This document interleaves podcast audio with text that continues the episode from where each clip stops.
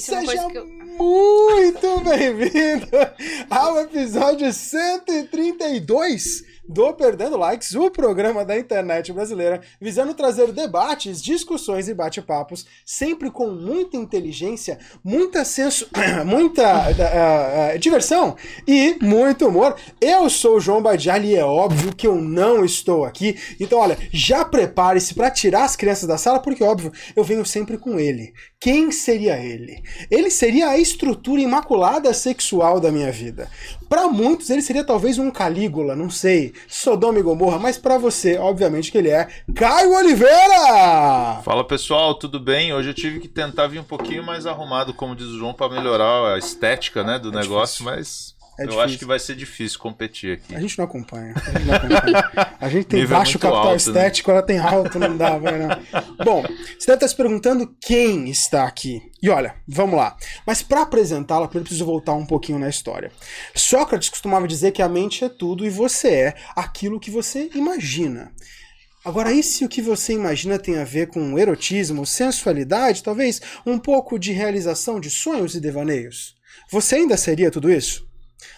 Bom, na realidade, o sexo ou a ideia de sexo vem desde a Grécia Antiga e desde lá das histórias dos deuses, a, a ideia assim de algo assim com uma conjunção carnal meio que permeava todos. E olha, eu vou te falar que era tudo muito bem aceito, viu? Para se ter uma ideia, olha, a masturbação era algo visto como algo normal e não escondido. O sexo homossexual também era uma coisa muito tranquila e aceitável. Até mesmo o estupro era uma coisa que aparecia frequentemente e não era visto como era hoje. O que, que era talvez um mistério? O lado feminino. E o homem realmente até hoje está perdido nessa história, não consegue achar nenhum ponto H, quanto mais um ponto G. Então imagina só onde você estaria. Agora, como é que nós, por exemplo, conseguiríamos nos educar em relação a isso? Bom, preciso citar uma outra pessoa, agora não Sócrates, mas o Karl Popper, que é um filósofo liberal, ele diz o seguinte, ó: a verdade, a verdadeira ignorância, perdão, não é a ausência do conhecimento, mas a recusa de adquiri-lo. E justamente por isso que a gente trouxe o nome da sensualidade, da sexualidade, do erotismo. O nome disso tudo que a gente entende como sexo aqui na Baixada Santista e no estado de São Paulo para falar com a gente. Agora, quem seria esse nome? Bom, vamos lá. Ó. Falar dela sem falar de medicina é impossível. Para se ter uma ideia, para ela, medicina não é um campo, uma área científica. Para isso, para ela é realmente um lifestyle, digamos assim. E isso porque tornar-se médica foi um sonho que ela vem realizando desde os 17 anos. Bom, a gente acabou de ver a foto da Ju aqui, a Ju tem 22, ela deve ter uns 12, provavelmente, então a gente sabe que está ali no auge. O curioso é que isso trouxe uma proximidade enorme com milhares de mulheres de todo mundo que ela nem sabia que teria. Agora tinha uma coisa que ela talvez temesse. Esse jeito mais solto, esse jeito mais tranquilo de poder endereçar qualquer assunto sexual que seria tabu. Agora, e se eu te falar que no mundo cibernético, na internet, isso acabou virando o grande, acabou virando o grande trunfo que acabou deixando ela mais próximo de tudo e todos e podendo abrir até mesmo as suas pernas para qualquer situação. Reconheceu de quem eu estou falando? Ainda não? Ah, não. Então vamos lá, ó. Vou apresentar de uma vez por todas. Hoje você consegue encontrar, além da internet, também na TV Tribuna, toda terça-feira ao meio-dia, apresentando o quadro Sexualidade Descomplicada. Agora é certeza. Se você ainda não conhece, então receba com muito carinho e muito prazer, Bruna Knudsen! Uhum. Nossa, agora, né? Mó da apresentação, a expectativa foi lá no alto. Já falou do, do da roupa, do. Enfim. É, é, com você é o que a gente sente também, a expectativa né? tá mal, porque você sabe tanto e sabe tudo, e a gente sabe tão pouco. Que pressão. Boa noite. Obrigada pelo convite. Que Obrigada isso? pelo convite. Ó, você, você entrou numa do, do, do hall famoso, assim, de pessoas que vieram aqui duas vezes. Você esteve aqui no episódio 79 né? Não foi 69, infelizmente. Foi o 79 e agora no 132. E você é uma pessoa que continua evoluindo, continua crescendo. E você, cara, é uma menina ainda, uma criança. Ai, obrigada, é muito botox. eu me sinto com. Eu tenho um irmão que é seis anos mais novo. E eu fa... antes eu falava que a gente era gêmeos, agora ele virou o irmão mais velho. A gente vai seguir assim, que eu parei nos 20. Não assumo mais que isso. Você é não assumo mais que O problema é que quando começa a falar, o que, que você faz da vida? Eu falei, então, eu fiz medicina, né? Eu terminei medicina. Falar, colegial. Fiz medicina na Unimes, e aí eu terminei medicina, fui fazer especialização em ginecologia e obstetrícia no Guilherme Álvaro, e aí eu formei, e aí não sei o que. Aí a pessoa é, acho que a conta já não, não, não bateu aí. É, já não bateu. Não bate, não bate. Não e quem bate, acompanha você bate. na rede social, você faz tanta coisa, você é tipo um G.I. Joe, né? Você, você tá correndo um dia uma maratona, no outro você tá no outro país, no outro você tá numa cirurgia, no outro você tá no Papa Nicolau. É um negócio, assim, muito surreal, né? Mas é a coisa que eu mais gosto do meu trabalho. Assim, eu não tenho nenhuma rotina. Uh, fui hoje na nutricionista, aí ela assim, mas que horas que você come? Eu falei, que horas que você treina? Não como. Não, não, mas e aí, dá pra gente organizar? Não, não dá, não dá pra gente fazer nada, porque não sei. Eu falei, é, coloca aí os horários que você acha que eu tenho que comer e eu vejo se eu me encaixo. Porque eu não consigo nem programar um negócio. Assim, ah, terça-feira, todo dia. Ah, todo dia à noite eu tô em casa. Não tô, porque terça-feira eu já não durmo em casa que eu tô no plantão. Um dia eu tô em Santos, um dia em São Paulo, ali.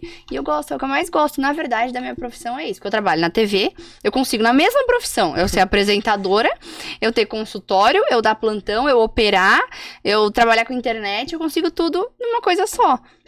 Cara, é o que eu mais gosto. Você conseguiu aliar algumas coisas bem diferentes, né? Que eu acho que a maioria dos médicos passa longe, né? e até o esporte, na verdade, porque eu era sempre sedentária. Quando eu vim aqui, eu ainda tava no par... Na... bem sedentária, tava 15 quilos mais gorda do que eu tô hoje. E eu tenho síndrome dos ovários policísticos, que é o que eu trato muito das minhas pacientes, que faz engordar, que tem resistência insulínica, pode levar diabetes, um monte de problema. E eu não cuidava, desculpa de não ter tempo, faço muita coisa, trabalho. E até a corrida e fazer exercício físico se tornou parte do meu trabalho, porque isso me ajuda a ver um caminho de como ajudar muito das minhas pacientes. Hoje uma paciente postou que ela correu os 10 quilômetros ontem, ontem na tribuna, eu também corri, e ela estava agradecendo porque ela só conseguiu ter a mudança na vida dela depois de passar em consulta comigo. E muito tendo que eu vivo, e eu tento passar e ajudar. E é maravilhoso, né? Que demais, cara. A gente não consegue nem trabalhar. E ela faz tudo, é maravilhoso. Mas no estilo isso. de vida que você falou, que eu acho engraçado, é que assim, é estilo de vida, primeiro porque eu gosto. Eu sou aquela pessoa assim, se eu brigar contigo, o jeito de tu fazer eu esquecer que eu briguei contigo é pergunta alguma coisa médica. Briguei contigo, não tô te respondendo no WhatsApp. briguei contigo, não quero olhar na tua cara. É, tá. Aí brigamos. tu me chama e fala, Bruna, tô com uma dor aqui no pé eu esqueço. Eu já falo, mas como é que foi a dor? Você virou o pé? Tava inflamado? Não, do nada não é aconteceu? Tão fácil assim, gente. Não é. Falou de medicina, eu esqueço. Assim, pode ser qualquer pessoa, ex-namorado, pode ser o que for. Me chamou, falou uma coisa de médico, eu, eu respondo, porque aí você começa. Já aconteceu N vezes. A melhor história de, de ser médica hum. e em qualquer momento, né? Estava eu, eu ia num show com meu primo, show de rap. Tá. Então eu estava com um body todo colado de glitter, todo cheio de brilho, uma saia de couro e um coturno. Até porque você Todo é uma tá pessoa tá imaginando normal, né? Cena. Estava eu delineado no olho, não sei o que, toda arrumada, maquiada, saí toda arrumada tal. Enfim. Aí estou no meu sofá. Abri uma latinha assim, ó. De Skull Beats. Sentei no sofá, assim, ó. Meu telefone tocou. O namorado de uma amiga. Falei, uma da manhã? Ixi. Alô. Aí ele, então, a gente tá no casamento, ela caiu, abriu a testa. Aí eu falei, ah, ela, ela falou que, que é você aqui. Eu Oi. falei, tá bom. Você falou, tá bom? Geral, você é muito amiga. Eu, eu cruzei a cidade, porque eu, eu moro num, num ponto da cidade, eles moram, eles estavam na outra ponta da cidade. Eu saí da minha eu cheguei em 10 minutos. De tá no meu sofá a chegar na porta do casamento. Cheguei, o Samu chegou junto. E aí, ela com a testa aberta, foi num clube, e aí o casamento tava sendo em cima, uhum. ela já tava embaixo. Aí eu já cheguei brigando, porque eu sou ariana também, então tem essa. Porque eu não sei chegar numa Mas boa. você brigou pela ligação ou você brigou pelo Não, acidente? não com ela. Ah, tá. Ela eu ia cuidar dela. Eu já cheguei brigando com todo mundo que tava lá, que eu não conhecia, inclusive. Eu cheguei lá e falei, a pessoa caiu, já comecei a gritando, né? Porque o, a, a, pessoa ariana, ela não consegue. Ela tenta chegar numa boa, ela tenta não, não comandar os negócios, mas já começa mandando todo mundo. Eu falei, quem desceu com ela? Porque assim, eu tava crente que eu ia ter que entrar no casamento. É, imagina Porque uma pessoa caiu e bateu a cabeça, quem seria Fica quietinha aí. em plena consciência, que não sendo médico, ia levantar a pessoa e fazer ela descer uma escada. É lógico. A hora que eu cheguei ela na porta do, do clube, eu cheguei brigando. Eu falei, quem desceu com ela?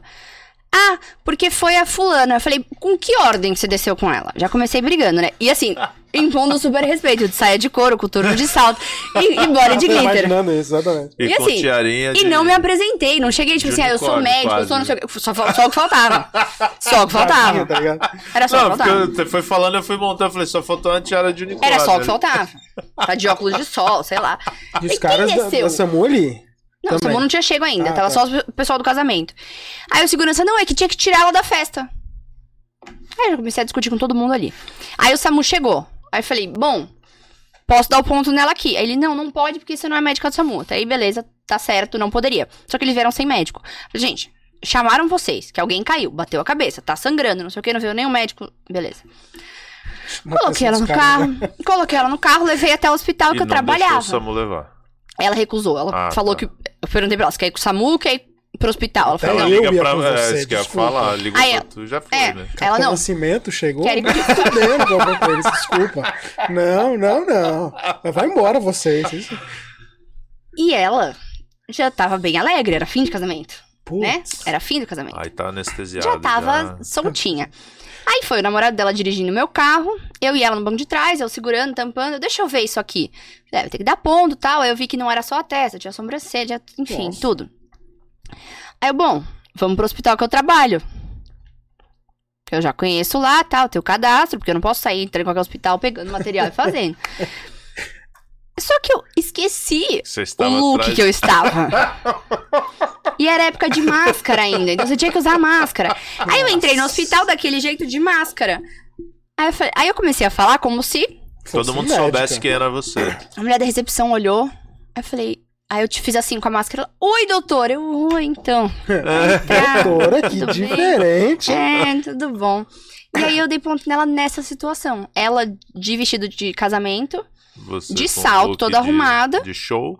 Look de show. Essas fotos a gente sempre manda pra todos os amigos nossos, porque ninguém acredita nessa situação. Namorado dela de terno. Nossa. Tava tudo arrumado. E eu dando ponto nela. Só que assim, a cena tá engraçadíssima, porque tô eu desse jeito, de luva, touca, não sei o que, nanana, dando ponto nela. E o melhor é que ela ficava olhando ela assim, nossa, seu delineado tá perfeito, né? e eu dando ponto nela. A gotinha de álcool escorrendo aqui na testa, né? Nossa, seu delineado tá lindo. Eu falei, é, porque eu ia sair, né? Aí, como se não bastasse, terminamos de dar o é. ponto, não sei o que. Ah, legal, histórias para contar. Eu falei, bom, ainda dá tempo pra eu ir pro meu show. Já né? Foi, Já tava pegando o celular pra ligar pro meu primo, tipo, e aí, tá onde? Vou te encontrar. Ela, não, não, não, eu não posso chegar na minha casa assim, minha mãe vai me matar, você tem que ir junto. Ah. Aí eu tive que ir pra casa da mãe então, dela. Então, e aí eu tive é amiga, que fazer... então é uma babá, né? Eu Vamos tive que fazer aqui. a amiga responsável. De saia de couro, coturno, body de glitter.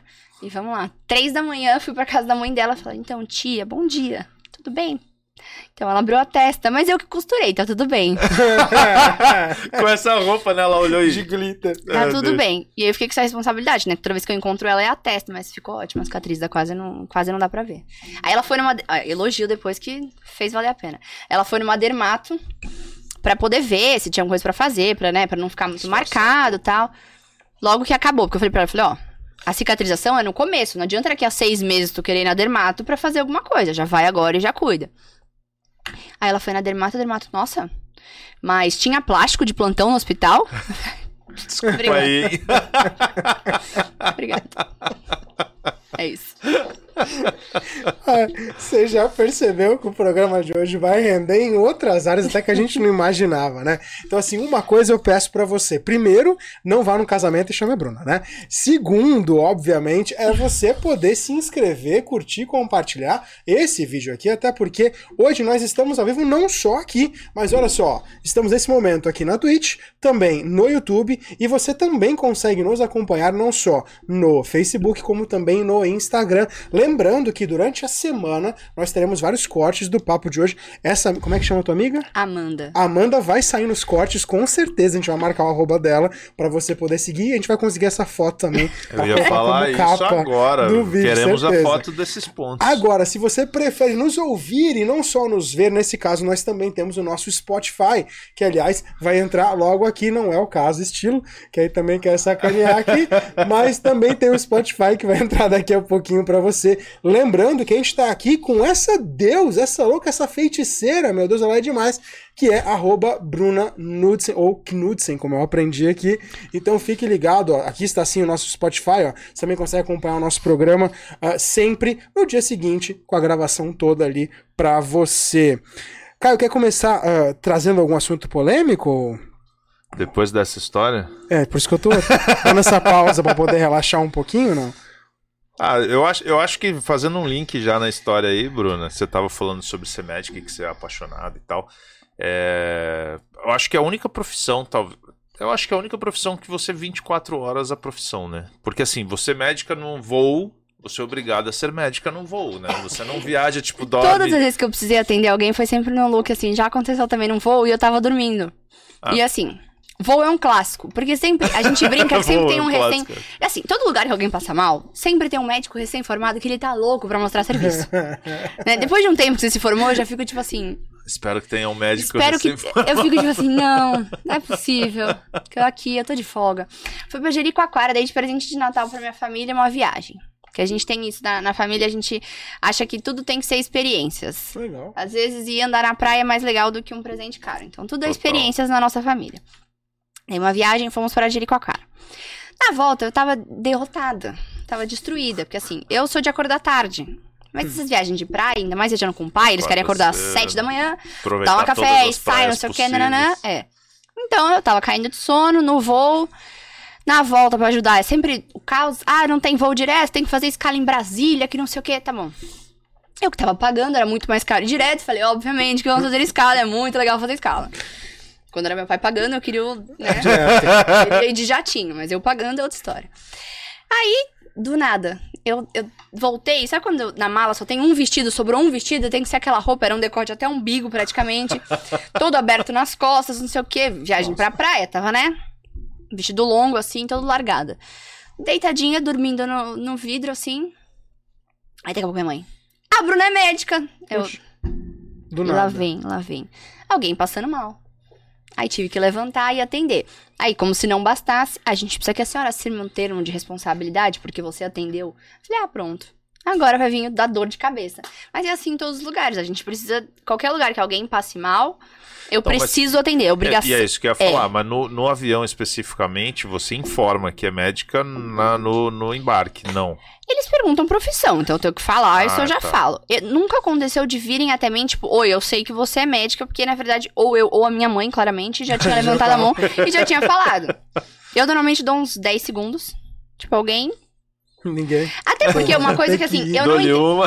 Até porque, duas. juro, de emergência, às vezes é melhor o recém-informado do que eu. Porque assim, eu já não trabalho com emergência. Vai, um homem passa mal. Eu sei lá quanto tempo eu não atendo mais homem. Então, realmente, eu não sou a melhor pessoa. Sim. Se tem um cardiologista no avião, é. Deixa o cardiologista atender do que eu. Mas eu ia perguntar isso. E, e a especialidade não, não pega? Tipo, precisa de alguém em emergência. Cara, só trabalho com mulher ali embaixo. É. Por exemplo, minha amiga é oftalmo. Ela fala umas coisas como eu falo, Natália, eu não sei o que você está falando. Então. Ela, é porque não sei o que ela. Eu falo, não sei o que você está falando. E é a mesma coisa. contrário também. Exato. Então, tem coisas que realmente eu não vou saber fazer. Então, assim, a gente tem algumas regras na medicina, né? Tem a lei de que eu preciso atender. Eu não preciso fazer nada que eu não me sinta apta. Então, assim, se eu chegar lá, um infarto, eu falar, não, eu não, não sei o que fazer. Ah, parada não cardíaca, não sei o que fazer, não sei reanimar, eu não sou obrigado a tal. Ah, entendi. Mas é outra história. Quando você tá ali, a pessoa tá passando mal, não tem como você virar e falar assim. Você vai dar não. na cara, você vai. É melhor eu do que o engenheiro ir ali ajudar. Nossa, é. mas é perigoso, né? né? Porque te coloca numa situação extrema, né?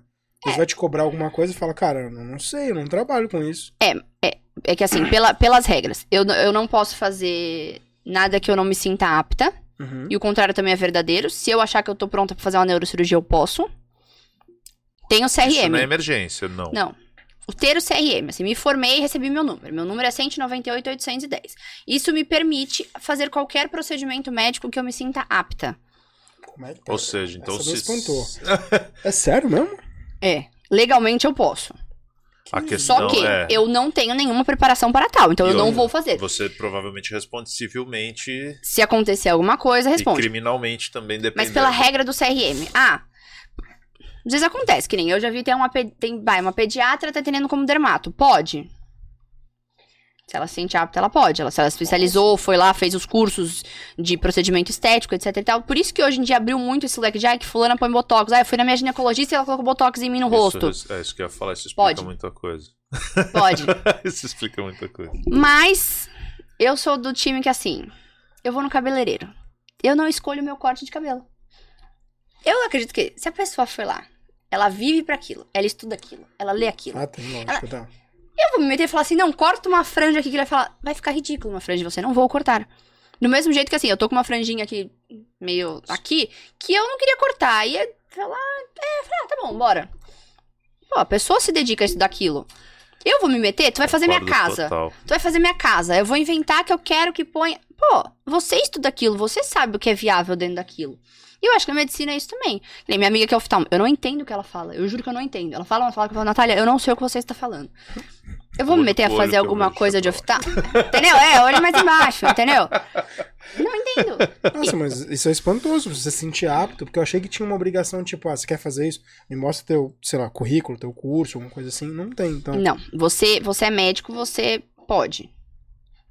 Mas o que eu tenho visto que tem acontecido cada vez mais, como tá abrindo muitas faculdades de medicina, a qualidade tá caindo, tá caindo muito. É, acho que as pessoas têm muito que falar de, ai, porque ser médico vai ter um monte, blá blá blá. Acho que não vai cair isso de. As pessoas têm muito medo de, ai, eu não vou ter paciente, eu não vou ganhar Nossa, dinheiro com medicina. Não tem, não tem, como, mas eu acho que você tem que se especializar. Então, assim, hoje acho que vai ser cada vez mais comum, por exemplo, eu gosto muito do síndrome dos ovários policísticos, sempre uhum. foi a minha doença preferida. Eu tenho. Então, assim, é minha doença né? queridinha ali. E aí eu tenho. Você criou uma ali só pra é ter, É chato né? de falar isso, mas é minha doença preferida, gosta. entendeu? Eu gosto de ler sobre aquilo, etc. Eu falo que eu sou meio doida é, da síndrome, entendeu? Quando eu, eu olho as pessoas na rua, eu fico tipo assim, não vou falar nada. Eu olho a pessoa e falo, hum, essa tem, hein? Aí eu só fico pensando. Pelos traços externos, assim, você Já detecta? sei. É, a síndrome dos ovários policísticos aumenta muito os hormônios masculinos. Então é aquela mulher que tem pelo, às vezes, no queixo, ah. pelo no rosto, tem muita espinha, cabelo que cai muito, aqueles pelos mais grossos. Então eu olho muita gente na rua e falo, hum, e faz engordar. Muitas Curioso, pessoas da né? síndrome né? engordam. Então você vê aquela menina assim que tem mais pelo mais escuro, tem muito mais espinha, um pouco e é acima é do peso. Aí hum. eu olho e falo, tem SOP, né? Mas eu tenho que ficar quieta, não falar nada. Fico... Sério? Ariana, a Ariana começa a vir o negócio. Pô, passa assim, dá uma esbarrada num cartão, fala, ah, então, sem querer, caiu. Síndrome Se precisar. Isso, inclusive, é uma coisa que médico não pode, por exemplo. Se não. eu estou num, num, plantão, eu não ah, posso. Tá, então, mas... Eu não posso falar pra você no meu consultório se eu tô no plantão. Não mas pode. aí não, mas aí faz sentido. Você tá não. no plantão, você tá trabalhando em outra empresa. Mas, aí, aí é uma ética profissional. Você nunca passou por uma situação dessa? Em que o médico sugeriu. Ah. Ah, sim. Isso ah, aí. Então, desculpa. Tem Cara, o pode, é tem o não pode. É, uma coisa não, é poder. Eu não vejo outra... nem lógica, porque eu já tô sendo ah. atendido lá. Por que, que não poderia? Porque não pode, você não pode estar contato, não. Cara, mas eu Regra. acho justo, mano. Eu inverte o papel. Você é professor. Hum. Lá no, no, na onde você era. Chega um aluno e você fala, não, não, pô, faz com. Pô, você tá. Você tá. Tá. Bom. Cê... É eu acho que já depende um pouco do local. Se tá num, num, atendimento público, num atendimento privado. Não depende um pouco disso? Cara, é. Tem muitas coisas que tem, o que é feito, que é, por exemplo, no SUS. Eu posso prescrever o que eu quiser para você se eu achar que é o que você necessita naquele momento. Se eu achar que você necessita de uma medicação que custa 2 milhões de dólares, eu posso prescrever e o SUS tem que te dar. Vai rolar?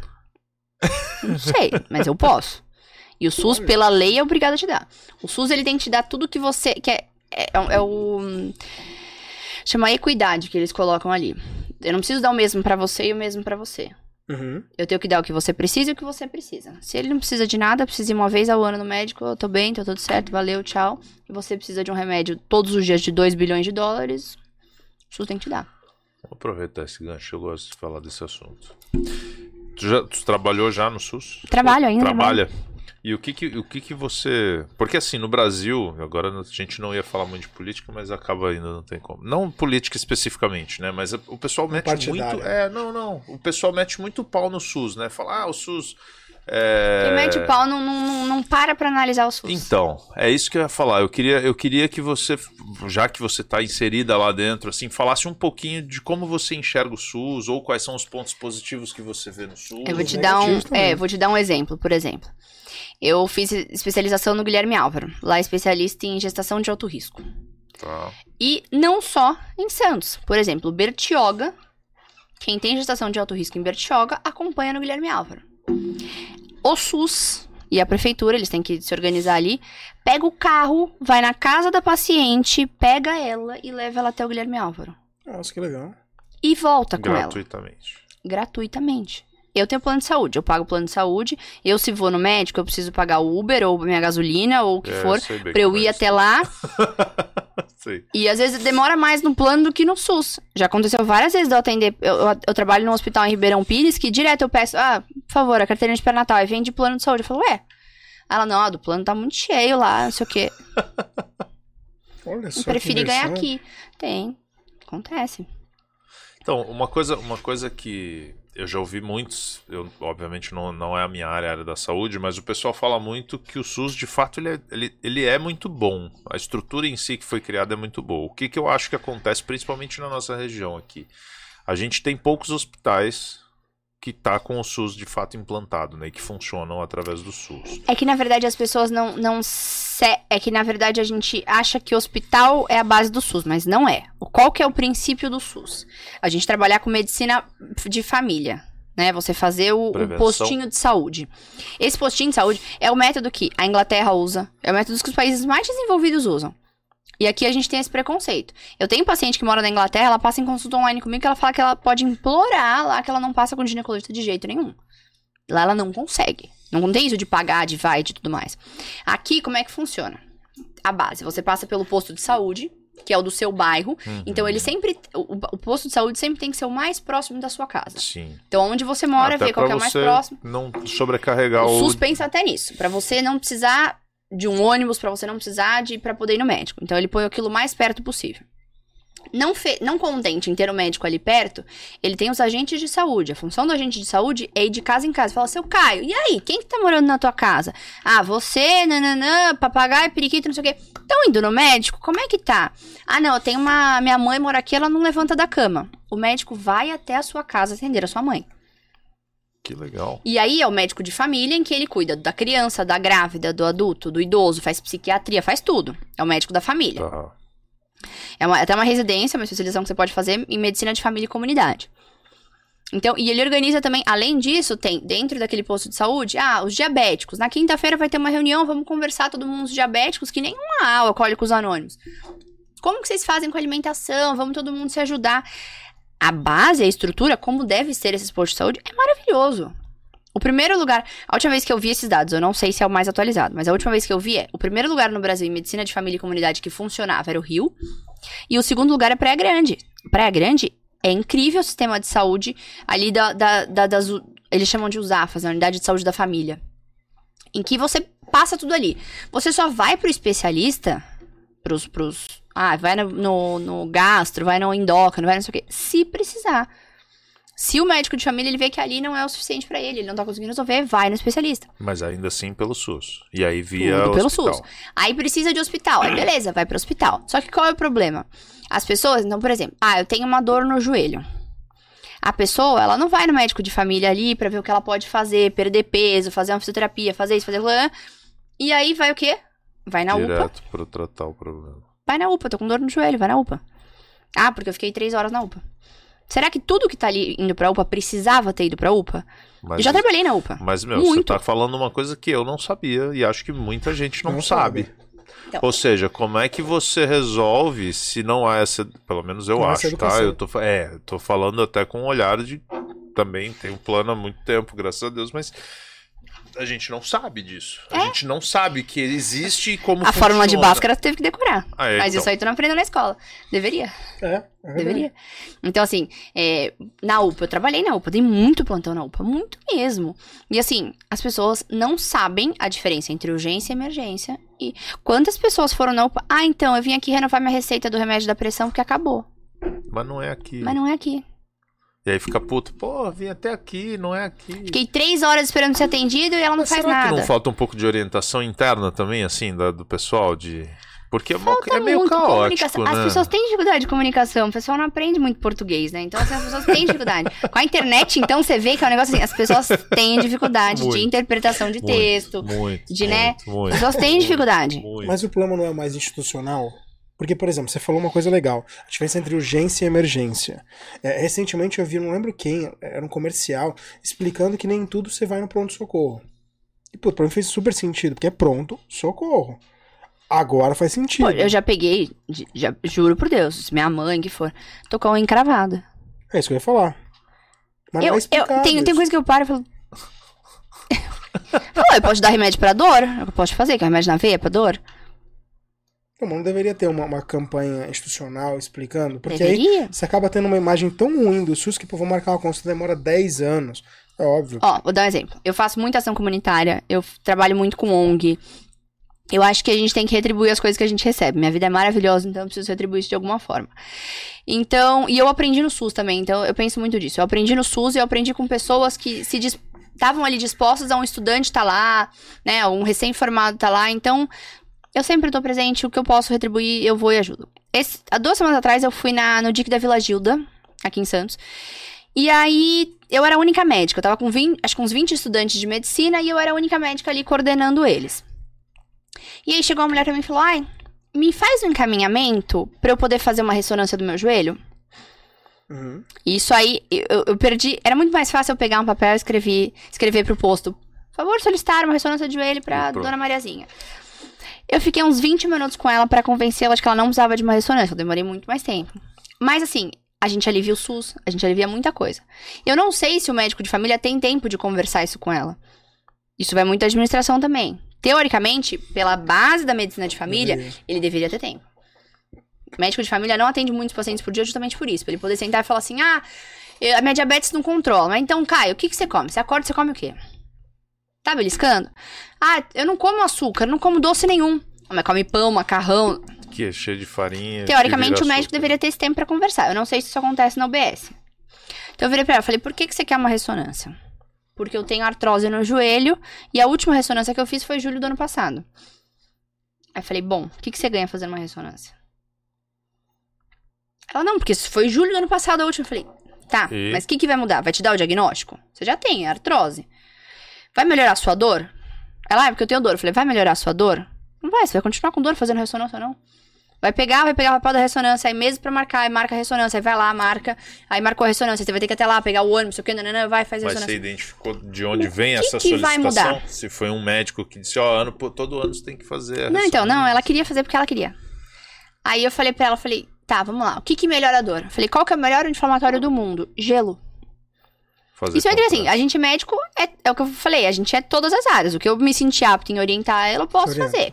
Então, assim, tá com dor no joelho. Eu falei, como é que é o seu dia a dia? Ah, não, porque eu cuido da casa, não que eu falei, então vamos lá, a gente vai organizar. Lava a louça. Próxima atividade. Não vai lavar o banheiro para ficar em pé muito tempo. Faz o negócio sentado ali, corta a batata sentada, põe a perna para cima. Você fez um médico de, de família dela. Exato. O que deu ali naquele momento. Então eu falei pra ela, gelo. Gelo é o melhor inflamatório que tem no mundo. Você pode fazer por até 20 minutos, não é legal você passar de 20 minutos. Põe um paninho embaixo sempre, porque o gelo pode queimar a perna. E o gelo vai desinflamar. Ele vai desinflamar o seu joelho e melhorar a sua dor. Então, lavou a louça, tá com um pouquinho de dor? Faz um gelinho, perna esticada, enquanto corta a batata. Depois vai lá lavar o banheiro. Entendeu? Então, assim, é você. Você ajuda. Sim, com orientações. Né? E a gente organiza. E às vezes você desafoga um PS, porque às vezes ela ia pro pronto-socorro porque ela tava com Mas dor no mais joelho. Um na fila, né? É. Mas aí vamos lá, tudo bem. O paciente não sabe disso. O afegão médio não sabe. Se a gente não sabe, o afegão médio não sabe. Teoricamente, isso é, isso é trabalho do agente de saúde. Se funciona ou não, não sei. Eu ia chegar no outro ponto. Ou às vezes a pessoa não quer ouvir também. A pessoa às vezes Mas não e quer. os médicos que estão nesse meio? Eles, não vou dizer são maravilhosos. eles não, sabem a residência disso. de saúde, de medicina de família e comunidade são maravilhosos. Todos os médicos de saúde que eu conheço de medicina de família e comunidade são maravilhosos e eles entendem. Os médicos de USAFA entendem isso? Sério mesmo? Porque a impressão é, que eu tenho. É, é um que... propósito, assim. A USAFA, quando você, entra, você vê que é um, é um, atendimento completamente diferente. Entra numa UPA, entra numa USAFA se você tiver oportunidade. São ambientes eu, completamente se eu, se diferentes. Eu sei onde tem essas USAFAs. Por exemplo, a mesa da USAFA já é diferente. Se você vai no meu consultório, tem uma mesa aqui, você fica, tem eu, a mesa. E uma coisa que eu tento quebrar é porque, assim, você olha aquele médico, às vezes parece que ele tá num pedestal ali no negócio, num, num trono. Uhum. Nem jaleco os direito no consultório pra. Sim, é pra você sentir a vontade de falar do jeito que você quiser. Na Usafa, as mesas são encostadas na parede, então você fica mais próximo. É. Isso foi estudado que a pessoa fica, se sente mais à vontade de falar isso com o médico. É difícil também. O médico da Usafa normalmente eles não usam jaleco, é difícil usar também. Que isso é uma coisa que aproxima. O jaleco tem um propósito de proteção ou de identificação? Os dois. Tem, tem de limpeza, de você ver que é branco e tá limpo, mas às vezes aquele jaleco que eu tô usando há um mês também não adianta muita coisa. É, porque o médico normalmente tira, pendura. A intenção é você tá limpo. E não é para ser guardado fora do, do hospital também? Porque tem muita gente que anda com ele e atira colo aqui. É, vai comer, vai com ele. A intenção do jaleco é você estar limpo. Se você joga ele no chão do carro, joga, não tá limpo. Né? Então a intenção é você estar limpo. O branco ficou meio que do médico, porque é uma Sim. cor que suja muito fácil, então você vai ver claramente você que ele tá sujo. É. E, então a intenção. E, porque existe, por exemplo, a hipertensão do jaleco branco. Oi? Tem gente que não tem pressão alta. Quando alguém vai medir, vai um enfermeiro, vai um médico, alguém medir, parece que a pressão da pessoa tá alta. Você coloca um holter ali que fica 24 horas vendo a pressão da pessoa. E vem normal a pressão da pessoa. Ah, mas por é só por causa não, agora do, eu entendi, então. agora eu entendi. Na Fica realidade nervoso, é tá psicológico. O nome é hipertensão do jaleco tá, branco. Tá, tá. Eu, eu tava aqui, é, eu também tava aqui, oi? Agora entendi. Não, mas faz sentido. Meu pai, por exemplo, diz que tem pânico de dentista, por exemplo. Ele pegou uns traumas lá porque é. cagaram a boca dele toda e falou em dentista, ele treme, velho. Ele treme. Ele não vai, ele fica. Não vai, é. E aí as pessoas. Isso acontece muito. A pressão sobe de você estar tá ali. Cara, não, peraí, mas então agora você me preocupou mais, porque se a gente tá falando de todas essas dificuldades de saúde básica na tua área, então os desafios são 10 mil vezes maiores. Por exemplo, nesse dia do DIC da Vila Gilda. E assim, é, acho que é função de. Da política. A gente falou que. Eles falaram, você não quer falar de alguma coisa? Fala de política. Eu falei, eu não tenho problema em falar de política, porque eu, não é um assunto que eu domino muito, porque eu não trabalho com política, mas não tem problema. Enfim, estamos falando de política é você ver qual é a necessidade. Então, por exemplo, eu fui lá, muitas pessoas estavam usando o Implanon. Implanon é o tal do chip que coloca no braço, ah, né? Tá. O implante tá. anticoncepcional. Uma das contraindicações dele é obesidade. É contraindicado. Uma das contraindicações, oh, né? Tá. Por quê? Não, não absolutas, mas é uma contraindicação relativa. Por quê? Ele fica no meio do seu braço, que é onde tem gordura, uhum. e ele é absorvido por ali. A partir dali é o efeito anticoncepcional dele. Existem estudos mostrando que quanto maior a circunferência do seu braço por gordura, mais difícil essa absorção do hormônio que está ali no anticoncepcional. Porque ele precisa vencer essa capa de gordura. Exato. Então pode ser que ele não seja tão eficaz para você porque você tem mais gordura no braço. Várias pessoas de obesidade mórbida vieram falar para mim que estavam usando Implanon. Eu não coloco. Se tem sobre, no meu consultório, se tem sobrepeso, eu não coloco já o Implanon. Olha só. Ah, não, é ser muito chata. É, mas e se diminuir 1% a eficácia desse anticoncepcional, tu engravida? Ela engravida e ela volta lá e fala, pô. Então no meu consultório eu já não coloco. Aí tava lá, obesa mórbida usando Implanon. Aí entra as fake news, né? Porque nesse caso nem vai ser fake news. Porque vai virar e falar assim: Fulana tava usando Implanon. E... Engravidou com Implanon. O Implanon não, não funciona. funciona. Funciona. Se você colocar da forma correta. Assim como tinham várias que. Não, eu uso Implanon. Falei, é? Tá quanto tempo? Cinco anos. Ué, mas dura três? Hum. Ah, então, não, não tem médico para tirar. Então aqui eu tô com o Implanon. Mas eu tô com ele. Eu falei, mas você tá usando outra coisa? Não, tô com o Implanon. Falei, mas ele venceu faz dois anos. Ou seja, você tá na tá sorte. sem nada. Ah, não, porque eu não consigo usar camisinha. E Mas tá, tá sem nada. vendo os efeitos ainda do Impanon. Não, porque ele já venceu há dois não, anos. Não, ele libera, digo... ele libera um pouquinho a cada dia. Então ele venceu com três anos, ele acaba com ele três anos. Ele para de liberar, mas, ou mas seja, os sintomas mas ele é um tá seguindo, por exemplo, o Impanon, pelo que eu entendi, regula também a menstruação, não regula? Não. Não, o próprio fabricante ele fala que 60% pode ter diminuição ou interrupção da menstruação, 40% pode aumentar o fluxo, inclusive. Então, assim, ela não necessariamente você vai ficar sem menstruar com implante. Ele vai bagunçar dizer, a tua vida. Mas no caso dessa, então deve estar trabalhando. Não, assim, tem gente que fica sem menstruar. Não, mas vai bagunçar porque assim, ou vai parar, ou vai. Você não sabe o que vai é, rolar. Quando você mas faz o curso, protege. se você faz o curso oficial do Implanon, porque só existe uma marca que vende no Brasil. Então, essa marca ele dá o curso. Eu fiz esse curso. Então, eles mesmos explicam como você vai controlar esse sangramento para isso não ser um problema na vida do paciente. Se for em excesso em excesso ou, ou desregulada, ah, tá. ou vem uma vez por semana, uma vez a cada 15 dias. Então eles ensinam, tem várias estratégias para você parar. É um ótimo método, eu gosto do Implanon. Uhum. Só que tem que saber manejar, tem que estar tá ali. Sim. Implanon não é um método, Implanon, DIL, eles são muito legais porque você coloca e fica. Só que não é um negócio que é assim, ah, coloquei o DIL, que há 5 anos volta, não precisa olhar na tua cara até lá, não. Pode ter efeito colateral, como o Implanon, como todos eles, e você precisa estar tá ali perto. E precisa orientar muito bem. Deu três anos, o implanon e água é a mesma coisa. É. Porque não tem nada. E, só que por ano, não é que você sente ele aqui, você fala, ah, não. Tá e, ele, e, ele é, e ele é literalmente um chip? Não. Parece um, o pessoal um fala canudinho. chip Sabe um por- canudinho de, de pirulito? Sei. Pensa nele cortado na metade, um não é isso. Mas e o que que ele é exatamente? É um composto químico só que vai liberando. Um plásticozinho e aí ele libera hormônios todos os dias.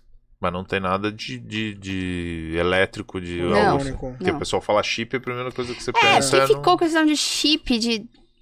Mas é que nem não chip da beleza. Entendi. Não. Tá. E nesse caso na- dela em específico, de, por exemplo, ter os, ah, não vou dizer benefícios, mas as consequências disso, acaba virando um placebo, então, pra ela. Ela acha que tá protegida. Tá, porque acabou. Tá vencido. Não tá funcionando aquilo. Venceu faz dois anos. Você tá cinco anos com o negócio. Ele só tem hormônio pra ser liberado durante três anos. Depois não tem nada. E aí não tinha médico pra tirar. Então, assim. E na cabeça dela ela tava com o Tava negócio. com Implanon. protegida. E aí ela quer colocar outro. E como é que é isso? Por exemplo, E aí, por é? exemplo, o que elas me falaram que elas colocaram. Nas, naquele, naquele lugar que elas colocaram, só podia colocar se você fosse de um certo grupo. Então elas mentiram pra dizer que eram daquele certo grupo pra poder colocar o Implanon. É isso que eu ia perguntar, como é que é pra colocar ou pra trocar? Pelo Qualquer SUS. mulher pode? Como é que funciona? O Implanon, em, algumas, em alguns locais, eles dão pra adolescentes e pra usuários de droga. Por ser um método que você coloca ali, ele fica, Tá? né? E, e aí tem gente que mente. Fala que é usuário de droga pra poder colocar. Putz. E aí coloca, mas aí assim, às vezes nem é a pessoa mais indicada. Que nem essa pessoa, a- a- essa E ele obesa é mórbida com ele. Eu fiquei muito preocupada. Ele é, é tipo aqui. no- abaixo do bíceps aqui ou no, Aqui, por é, aqui, assim. é. No braço não dominante. Então, se você é destra, a gente coloca do lado esquerdo. Então, me preocupou muito, porque às vezes a pessoa faz, acha que tá sendo prevenida e não, não tá. Ele incomoda? Não, é porque assim, no Pra dar começo força. você mexe, é. E assim, se der algum tipo de reação, Você não fica Não é o seu braço dominante, é. A Mas gente- e se, se tem uma mulher, por exemplo, assistindo a gente agora, ela não é desses dois grupos que você falou, que é usuário de droga aí? Não, no consultório, isso é pelo SUS. É né? pelo Então, que eu assim, tô falando. no meu consultório, eu já coloquei em várias pessoas, mas assim, qual que é o maior estudo que tem no mundo sobre anticoncepcional? Ele chama Choices. Ele mostrou que justamente, escolhas. Quando você participa da escolha desse anticoncepcional, a chance de você ficar insatisfeita com ele ou ter problemas com ele é muito menor. Então, o que, que eu faço no consultório é que no SUS eu não trabalho em nenhum lugar em que a gente tenha várias opções. Assim, o SUS eu só trabalho em pronto-socorro. De ginecologia obstetrícia. Então eu não tenho esse- essa conversa sobre métodos. Acaba que no pronto-socorro eu tento dar uma orientada pra, se dá tempo, eu tento falar sobre, mas eu não trabalho com isso no SUS. Desculpa a burrice, mas o que você faz no pronto-socorro? Você atende grávidas, por exemplo? com Urgências e emergências. É, gineco também, às vezes um corrimento, parto, é, um corrimento, uma dor, agitação ectópica, tem uma endometriose, tá com dor, a gente trata dessas coisas. Você falou umas 10 palavras, eu- eu vou ficar me sentindo com meus Alguma coisa, cara. é, cara, eu tenho não esposa, entendi. já teve Porra, filhos e tal. Corrimento eu então- saquei. Corrimento, endometriose, Esse tá tranquilo. urgências e emergências em geral, então se ela tem uma gravidez ectópica, gravidez é quando você engravida e não tá dentro do útero, pode estar em outros lugares do corpo. Mas, tipo, outros. lu- Agora você me Porra, deixou curioso. Outros lugares, tipo, onde? Trompas, Eu já- vai, sei lá, A, algo assim. é, a maioria é nas trompas. Mas Mas, eu já vi um coisa- estudo e foto, eu não vi isso pessoalmente. Eu vi um estudo tá e eu vi a foto do ultrassom. Teve uma gravidez ectópica no fígado. Oi? Pera um pouquinho, não, pera um pouquinho, pera um pouquinho. É raríssimo. Raríssimo. Tem que ser, porque a pessoa morreu. Mas eu já vi um estudo disso. Não. Mas como é que o bebê chega? João, para de Não, ser. lá.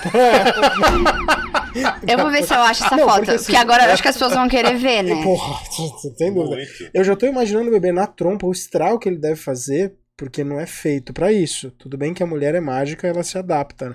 Mas assim, Ela é incrível, assim, tá? Não, a mulher é mágica. É, os luz, né? Só o milagre que vocês têm de dar a vida já é um negócio fantástico. O homem não conseguiria. O homem tem uma pedrinha de um cálculo renal, ele já dobra. Vocês já são diferentes. Agora sim, eu fico imaginando, um bebê Ó, na trompa já é é incrível. É. Se quiser, manda pra ele que a gente coloca ali Ó, também. uma gravidez ectópica que se implantou no fígado, 23 semanas. Nossa, 23 semanas, quando não fica. Quer dizer, a mulher bebia e já acabou. Bebeu a criança, pelo Manda pra gente, a gente vai Tem umas coisas que assim, a gente, como médica, a gente fica tentando. Esse estudo, quando caiu, a gente tava na faculdade ainda. E era meu grupo das minhas E amigas. Vocês ficam. A gente, uma, uma mandou no grupo da- das meninas e a gente ficou tentando entender, né? Zero Drop, tá ligado aí? Que eu já te mando aqui agora. Direct? Airdrop. drop, é. Acho que sim. Mas aí, no caso desse, voltando, a gente vai, vai discutir isso daí quando você colocar a imagem. No caso da trompa, é, Eles super prometeram que a gente ia falar de sexo, esse é um negócio Não, muito a gente vai louco. A gente chegar, tá num negócio calma. científico aqui. Calma, tá... a gente vai chegar. Já mas é falamos porque de assim, SUS, de política. você, de- é, você, você é uma pessoa multifacetada, gente. Não É, apareceu aí, não? não, ainda não. No caso da, da trompa em específico, qual, porque assim, o espaço não foi feito para isso. Qual que é o estrago que isso causa na mulher? Não, isso pode dar muitos problemas. Como é que você faz? Tem como realojar, tipo? De... Não. Deixa lá e vai, vai cuidar da não, mulher tem que assim mesmo. Não, ah, tem que tirar? tirar. Nossa, mas. Aí? ectópica a gente considera uma, uma, uma intercorrência, né? Então a gente tem que, tem que fazer algum tipo de procedimento. Não necessariamente sempre é cirurgia, Tá. mas é preciso cirurgia em alguns casos. Uma das maiores preocupações, por exemplo, na trompa é que pode romper essa trompa e sangrar muito dentro da barriga. E aí é uma urgência, a gente opera na, na urgência. Morte interna. Cara, que insano. Isso, por exemplo, eu faço num, num plantão. Então, assim, chegou uma gestante. Ai, tô grávida de cinco semanas. Já fez ultrassom? Não. A dor tá mais pro lado esquerdo, por exemplo. Isso é uma coisa que chama atenção. A gente fala, ó, a gente tem que ver. E, e tem um, um procedimento que chama é, uma laparotomia exploratória. É o nome da cirurgia do. Não sei o que é. Algo está acontecendo nessa barriga, vamos abrir e entender. A gente pode, a gente tem às vezes, a gente tem exame de imagem pra ajudar. É, então, por exemplo, pode acontecer Nossa, eu tô chegar lá. Frio. Eu tô aqui, eu tô. é, meu Deus, tá. Histórias de plantão. Mas assim, tipo, tô com Discover Home and Health aqui. mulher, né? Tô com uma dor aqui e tal. Não, não é de cara que a gente vai abrir. Então, sei. assim, a gente vai, faça uma tomografia, faça um ultrassom ali na urgência. Tem sangue livre ali dentro da barriga. Tá. Nossa barriga não tem sangue, sangue. livre, você diz Nem tá, tá sangue, com nem sangue líquido em livre. lugares que não deveriam estar. É, geralmente tá- vai aparecer ali como líquido livre. Ou se o exame conseguir detectar que é sangue, ele vai mostrar assim, ó, tem líquido livre dentro da barriga. A gente não tem que ter líquido livre dentro da barriga. A gente tem os Então, órgãos. mas quando. Ah, tá. É que não, eu tava. Quando Dentro você tá da falando bexiga de- tem líquido. É, não, eu- quando você falou barriga, eu tô imaginando que você tá falando de uma grávida, se isso Não, é no um. útero. Você, por barriga, exemplo. barriga mesmo. Você, Geral. Entre a tua bexiga e o teu intestino não tem que ter líquido. Se Tá. tem líquido, tá acontecendo alguma coisa. Da onde que tá vindo esse líquido? Temos que Tá. entender. Então, às vezes é isso. Vem no exame, a gente não consegue identificar pelo exame de onde tá vindo. O nome da cirurgia é laparotomia exploratória. A gente vai abrir, vai entender o que tá acontecendo e resolver. Aí depois a gente dá o diagnóstico. Então, ah, era a bexiga do Caio que rompeu, sei lá por quê. Mas Isso aí você já resolve na hora. Porque Tem assim, abriu, é. já é meio tem tipo. Tem coisa é, que dá, tem coisa que Você não. já é. sabe que é vazamento. Se você viu que tem, tem líquido. Não, vazamento. Chama encanador, Ah, né? você, você também é foda. Tô falando vazamento de al- alguma coisa que tá ali que não deveria estar, algum É, órgão mas não gluteu. necessariamente sempre precisa. Por exemplo, na endometriose. A endometriose é uma doença inflamatória. Então, pode ter um pouco de líquido livre ali numa paciente com endometriose. Então, isso pode acontecer e não ser uma urgência Mas esse cirúrgica. líquido é, Pus, é. É isso que eu ia falar. Não, não. É mais pela inflamação local ali. Mas não é pus, que esse líquido é o que? Sangue mesmo? Não. É pela inflamação. É seroma, pode ser seroma, Tá. pode ser muita coisa. Que absurdo. Pela, pela inflamação ali. Que É absurdo. Não necessariamente pus. Se for pus, aí é uma coisa mais preocupante, porque tá com uma infecção a ponto de formar pus. Existe, por exemplo, uma cirurgia que tá com uma infecção na barriga, tá com muito pus ali. Às vezes a cirurgia só abre, lavar e fechar de novo. Pra tirar o pus e ajudar a tratar a infecção. Já, já vi isso. Essa Quando temporada. eu falo que medicina é incrível, entendeu? Muito. Vamos, vamos lá, mas isso. assim, você sacaneou, porque a imagem que você passou pra gente, É, você vai podia entender, mandar mas um gráfico da- da- dos Andes, que ia dar no mesmo, que a gente não consegue entender porra nenhuma. É, explica um pouquinho o que a gente tá vendo ali. São quatro quadrantes. No primeiro quadrante da extrema esquerda, o que que é? Deixa eu abrir aqui no meu celular, o porque tá recorte- muito longe eu sou míope, pessoal. Eu acho que é um recorte lateral. A gente é péssimo paciente, eu deveria estar de óculos, não estou. A amigo oftalmo agora tá revirando na Tá cama lá. passando um pouquinho mal ela agora. É eu primeiro. Bom, isso, aqui tá de lado. Você vê Isso. que é o bebê, tá dentro do fígado. Ah, aquilo é o Deitadinho, bebê. é, Tava- tá deitadinho entendendo. com a perninha encolhida, Ó, não é isso? a melhor imagem que você vai conseguir ver Não, mas é, a ó. primeira tá bem nítido, o bebê Tá, de perfil, né? Mas ó, ó da direita. Tá vendo que o meio tem um. Parece uma coluna? Parece É a Parece- coluna é a realmente. coluna, Tá. né? A parte É, eu quis dizer coluna como uma coluna de. Tá, tá. Mas enfim, é a coluna. São as vértebras ali e tal. Aí ali você vê que de um lado tá o bebê dentro do fígado Do lado esquerdo. E do outro é o rim. Tá, desculpa. Pra O mim- rim e o fígado não são na mesma altura, mas o bebê cresceu Aquele- tanto que o fígado desceu e tá na altura É do isso rim. que eu ia falar. Aquilo, aquilo que. Aquela mancha branca, logo abaixo onde supostamente tá o bebê. É o outro Isso. rim. Aquilo ali é, É, o outro, outro rim tá rim. comprimido. Hum. Mas me explica só uma coisa. Cara, você vê, que você vê na primeira imagem da esquerda que o rim ele tá deitado, Aham, tá vendo? Ele tá sendo aham, comprimido. aham. O, o- o de cá, o- a parte mais clara, também É o é, o outro rim, no caso direito, né? Não sei se isso é as Não, costas esquerdo, ou esquerdo. se é. É o esquerdo. Mas me explica uma coisa. Porque, Isso assim, é uma imagem eu tô das com- costas aqui, por isso que a gente tá vendo. É. Na- na- no exame fica contrário. Ah, Eu tô com uma dificuldade. E ó, aí da direita embaixo é como se tivesse um corte aqui. ó. Acho que desse jeito Sim, fica um pouco mais isso. fácil de entender. Aí você vê olhando que tem a, cima. a né? coluna atrás, Uhum. aí tá o fígado, E a cabeça do bebê na esquerda. Você vê que é a coluna do bebê, que é o que tá aparecendo ali. Aquela parte branca mais, mais fininha. Tem vários né? risquinhos, tá vendo? E aí do outro lado, aquela bolinha branca é um, é um rim. Mas eu tô com uma dificuldade gigantesca, cognitiva mesmo, pra entender. Como é que o, o, o gaveta lá. e tudo mais, assim, pra, pra fecundar, como Aí, é que ele chegou? Porque assim, eu tô querendo entender, até onde sei. eu saiba, meu conhecimento é parco, obviamente que eu não sou né, dessa área, mas como é que ele viaja dali, do canal vaginal, das trompas, pra ir é, é, um, é um rolê muito mais é, aleatório que o do Ronaldinho. Por isso que esse caso ficou famosíssimo, que é um negócio assim, um em um Rolou, trilhão. Não, no mínimo é uma perfuração entre Por isso que virou estudo, por isso que virou estudo. Sim, tem muita coisa. Por exemplo, a endometriose. Por que, que a endometriose acontece? A gente tem várias teorias, mas nenhuma é é por isso. A síndrome dos ovários policísticos. Tem várias teorias. A gente não sabe. Ah, é por isso. Tem várias doenças que a gente sabe a causa, tem doenças que até hoje a gente ainda não sabe. Eu não sei se você sabe, é... a Juliana, minha esposa, que eu acho que tava no dia que você veio ano uhum. passado. Citou isso? Aquele cachorro também que me mordeu 13 vezes. Eles, antes do podcast, eu, eu tenho um border collie e eu sou apaixonada por cachorros no geral. Então, assim, eu vejo cachorro, eu vou mexer. E ele deu e umas eu, beliscadas. É, ele não gostou muito de mim. é, a Ju teve um caso, inclusive, ela fez, tirou o útero, tirou tudo. É... Isso é até um negócio que as pessoas acham que tirar útero é assim, ah, não quero mais ter filho, tira o útero. Não, não é, é o útero não, que tira. Não, é, então. E o dela, inclusive, foi. Eu não sei nem se eu vou saber explicar exatamente o que foi, mas, mas era algo como. Como é que era o nome? Agora fugiu. Até porque é um nome. Fala do jeito que você acha tá, é que eu... como É como se as veias ali do útero e ou em volta dele, tipo, ramificassem e fossem meio que abraçando e pegando nos órgãos. Meu, foi um bagulho meio louco. Não é assim. endometriose? Então, desconfiou-se que sim, mas não era exatamente endometriose. E aí, é, até foi uma, uma cirurgia que teve que, dois médicos. Foi maior rolê ano passado essa história. É, e aí a Ju virou um caso de estudo desses médicos, inclusive, porque os caras falaram, cara, maluco isso aqui, porque fazia o ultrassom e aparecia um monte de, de, de como se fosse um enraizamento mesmo das veias, das coisas ali. É, começou, deixa eu lembrar o nome, era, ela, ela tinha várias pélvicas. Tá. E aí, deixa eu lembrar como é que é a, a, a, ela obviamente saberia muito melhor do que eu, mas mas é como se essas veias de fato tivessem ramificando e. e é, meu, existem casos assim. Um e o médico tem que ser humilde de virar e falar assim: ó, não sei. Ele fa... Nunca então, vi. Tanto é que a gente rodou vários especialistas, aí chegamos num, num, num médico lá que é tipo, uau, aqui disso, e só faz isso, e nananã. E ele falou: olha, isso aqui é muito raro, ao ponto de ter, tipo, sei lá, cinco casos no mundo relatado do que você tem. É, é muito parecido com endometriose mesmo, tal, mas existe um risco muito grande de hemorragia, porque aparentemente, como as veias foram uhum. meio que ramificando e tal, a gente não sabe a extensão disso e até onde isso está indo. Então, a hora que eu começar a mexer, o risco de a gente começar a cortar veias e coisas para tirar, o, o risco é muito grande de hemorragia. E aí acabou que, obviamente, a gente fez, ele falou: oh, eu até prefiro ter um outro médico meio junto, porque se a coisa ficar ruim, eu preciso de gente, eu preciso de gente boa para cuidar disso. E aí, enfim, acabamos tendo dois médicos na cirurgia, no fim das contas, graças a Deus, deu tudo certo.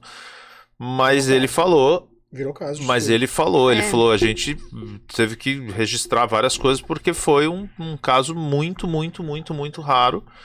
É, eles tiraram, inclusive, e mantiveram os, os ovários Porém, é, recentemente ela foi na médica e entrou na menopausa mesmo assim. Não sei se por conta disso... É, normalmente disso... a gente... É, tá legal falar disso, porque a gente costuma deixar os ovários, né? Porque, ah, já tira tudo. Tirar os ovários faz entrar na menopausa. Às vezes é uma paciente que não tá na idade de entrar na menopausa. É o caso dela. Ah, mas qual é o benefício? Pós-menopausa, a mulher tem mais risco cardiovascular, então de infarto, de AVC, né? Problemas de, de, de com os ossos, da osteoporose. Então não é legal a gente antecipar a então, menopausa. Então, mas aí, obviamente teria que ir muito mais a fundo para responder isso, mas assim, o fato de ter ficado os ovários, talvez pela forma ou pelo, pelo nível de, de agressão que foi isso, talvez os ovários simplesmente pararam e... Pode ser por estresse, então, por exemplo, vai, por que que uma super atleta para de menstruar? Os ovários dela atrofiam mesmo e não, não, não ovula, consequentemente não menstrua. O estresse pode fazer você não ovular muitos fatores, como por exemplo a doença dela, que é uma coisa que até tá tentando entender. Porque a endometriose, por exemplo, ah, tira o meu útero, então resolve a endometriose. Às vezes não é isso. Tá. Né? A endometriose pode estar no intestino, pode estar na bexiga, pode estar em tudo quanto é lugar. Assim como a gravidez ectópica pode acontecer em qualquer lugar, a endometriose pode acontecer em qualquer lugar. Eu não sei se até seja nesse caminho aí de falar com médicos cirurgiões, eu sempre indico muito o Dr. Guilherme Caran e o Dr. Fábio Ramacho.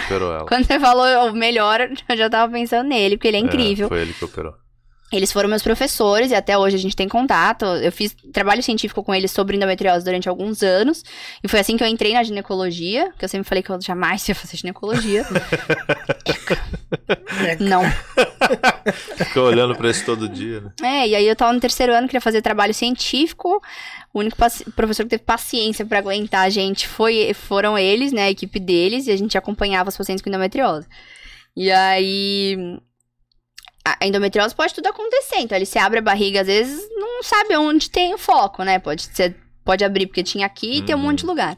Uma vez eu tava no ambulatório com ele, a gente tava atendendo um paciente e chegou uma paciente com dor no ombro. Oi. O paciente já tinha passado em tudo que tu possa imaginar de ortopedista para ver a dor no ombro e a dor no ombro dela não resolvia.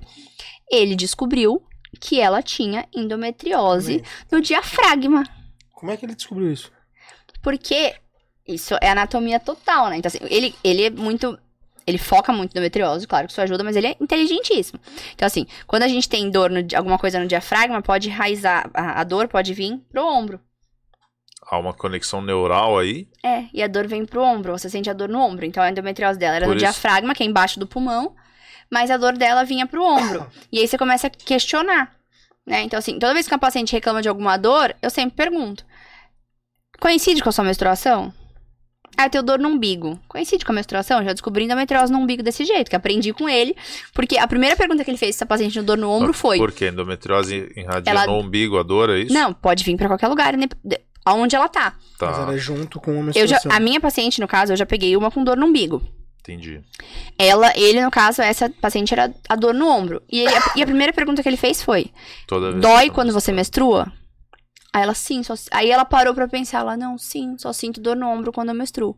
E era endometriose no diafragma. Cara, que Nossa, isso isso para mim é coisa de The Good Doctor, né? Aqueles é. casos assim mirabolantes que tipo o paciente, ai, meu ombro, não sei o que. Né? Entendeu? Medicina é incrível, gente. eu acho maravilhoso. Entendeu? Ah, quando eu falo que fala de medicina e comigo. É por, é por isso que falo, te encanta, porque horas. quando vem você quer descobrir o motivo e a aí... gente brinca de detetive, é sensacional. É que nem psiquiatria, eu amo psiquiatria, gente. Eu quase fiz psiquiatria, né? Psiquiatria é demais. É, psiquiatria. Eu adoro. É que assim, eu sou muito elétrica pra fazer psiquiatria, né? Imagina o dia inteiro sentada ali e tal. Ouvindo o que a pessoa fala. É, não, eu sou fazer, muito. Você ia dar uma puta psiquiatra. Não, eu ia. Então, é que na sexualidade eu, eu, encontrei os dois, entendeu? Eu trabalho muito os dois. A psicologia também. Com a ginecologia. Forma. Então, assim, pra eu trabalhar a sexualidade, a libido é psicológica. As pessoas têm que tirar da cabeça que libido é só hormonal. Ah, toma testosterona que passa libido. Não. Às vezes tu vai tomar uma testosterona pra melhorar a libido e vai começar a ficar com pelo no rosto. Uhum. Então, né? inclusive, né? Inclusive, eu te vi falando disso num outro, num outro canal. É, você falando que o estímulo da mulher começa cedo. Que é ajudando a lavar a louça. Exatamente, a quer transar, vai lavar a cara a louça. do João já é? hein? Quer transar, vai lavar a louça. Então a mulher tá lá, trabalhou o dia inteiro assim como você. Os dois cansados do trabalho. Não, eu super entendi. Aí ela vai lá, tem que fazer a comida, não sei o que, nanana. Aí ele ainda vai, tem que lavar a louça, não sei o que, cansado. Aí chega na cama, tu tá três horas deitado na cama vendo Netflix. Ela ficou três horas arrumando a casa. Aí quer transar. Tem que agradar a tua mulher, vai lavar a louça, vai agradar ela. Aí ela vai estar tá mais descansada, ela vai estar tá mais afim. A libido da mulher é multifatorial. Mulher é multifatorial. O homem, ele pensa uma coisa por vez, né? Mulher não, tá? 200 coisas ao mesmo tempo. Multitasker, total. Exato. E, e, Freud, ele já dizia que a libido, assim, é muito mais do que a vontade só de ter relação. Libido engloba muita coisa. Então, assim, não dá para você estar tá exausta do trabalho e achar que você vai ter vontade para ter relação. Não dá pra você estar tá com um estresse gigantesco e ter uhum, vontade. Uhum. É só o pensar no é mecanismo. desconectado disso, pra, pra né? natureza, o que que é o, pro que, o que que é o sexo pro teu corpo? Procriação. Você ovula, tá pronta para engravidar, teu corpo te dá vontade de ter relação para que você engravide, tenha filho e procrie. Tá. Se você não tá legal em algum ponto, então não tá pronto pra, pra procriar. Então é mais, mais ou menos um mecanismo de defesa do teu corpo. E aí a libido engloba 200 mil coisas. Então, assim, como foi te ensinado o sexo? Como é que foi sua criação? Foi, você foi reprimida de alguma forma? Você teve algum trauma? Você teve alguma coisa? Então, assim, Eu juntei algumas coisas, eu fui estudando e gostando dessa parte de libido, porque assim, é uma queixa extremamente comum. Muito e eu fico muito imagino, triste né? quando a mulher chega e fala assim: eu não consigo falar com o meu médico a vida inteira, eu vou lá. E assim, eu tenho várias pacientes que chegam e falam assim: ó, eu tenho meu médico, minha médica, gosto. Ah, meu médico é o Caio, eu vou no Caio todo ano, eu gosto de ir com o Caio, eu não vou deixar de ir no Caio. Não precisa me pedir preventivo, não precisa me pedir exame, eu já tô com tudo em dia. Eu vim aqui eu porque eu quero falar de libido. Ah, várias. E várias. Ótimo. E várias. E ok, vamos sentar e vamos conversar. E aí o que eu peguei? Tem um estudo de 1914 de um cirurgião. Que ele começou a ver que assim, ele amputava a tua perna. Aí tu chegava lá e falava, pô, eu apoiei a perna aqui e eu caí porque eu esqueci que eu tinha amputado a perna. Ele falou, mas eu tirei a tua perna, o que que tu não entendeu? Aí ele começou a ver que nosso cérebro precisa de 21 dias para se acostumar com alguma coisa. Isso foi a base do estudo dele, ele viu que o corpo precisa de 21 dias para acostumar. É por isso que tem a dieta, 21 dias sem açúcar, 21 dias disso, 21 dias daquilo. E aí o que, que eu fiz? Eu criei um e-book em que eu dou 21 dias de exercícios para fazer a mulher pensar em sexo. Porque que mulher que pensa em sexo todos os dias? Sexo não é uma coisa que vem na cabeça da mulher. Homem vem. Vocês veem esse microfone e falam, nossa, parece uma bunda, né? Que já, e, já dá vontade. Não é assim, Porque homem é assim. Não é assim. É muito mais fácil que a mulher. É Isso é mais fácil. É sim, é sim. Vocês não pensam em sexo todos os dias? Sim, em algum momento. Não, o Caio é qualquer momento. O Caio é a mulher não. A mulher precisa ser preparada nesse sentido, né? A mulher, ela, ela pensa em muitos fatores. Para começar que o homem, né? O homem, naturalmente, vocês têm libido o tempo inteiro, que é para vocês estarem prontos quando a gente tiver. Quando eu estiver ovulando, você tem que estar pronto. Interessante. Eu tô ovulando, vai, porque eu estou ovulando. Quem manda aqui sou eu. Agora eu vou plantar. Eu gosto de polêmica, não sei se você lembra disso, mas eu vou plantar uma semente. E isso não tem um pouco a ver com. Aliás, deixa eu ver como é que eu vou formular melhor a minha pergunta. Até por conta de estudos. Não é, não, não é nada extraordinário, mas assim. Historicamente, não sei se nos teus estudos aparece, aparece isso, mas o que faz nós sermos monogâmicos é socialmente, na realidade, né? Imagino eu, pelo menos. Eu, é, isso então, é monogamia. Gostei do assunto, é polêmico. Mono, é, então, eu falei, eu gosto é. de polêmica. Vamos lá. até uma outra abertura, mas Monogamia é algo social, em tese, até porque tem povos que hum? poligamia tá tudo bem o homem estar preparado para a procriação, assim como. E aí eu também faço muito, muita correlação de nós, porque nós somos animais também, de certa forma, independente de a gente pensar e ser mais, talvez mais inteligentes ou não, é, nós somos animais. Então, o nosso corpo talvez está preparado para procriar com qualquer supostamente fêmea que esteja apta à procriação. Até porque a menstruação de vocês não é sincronizada.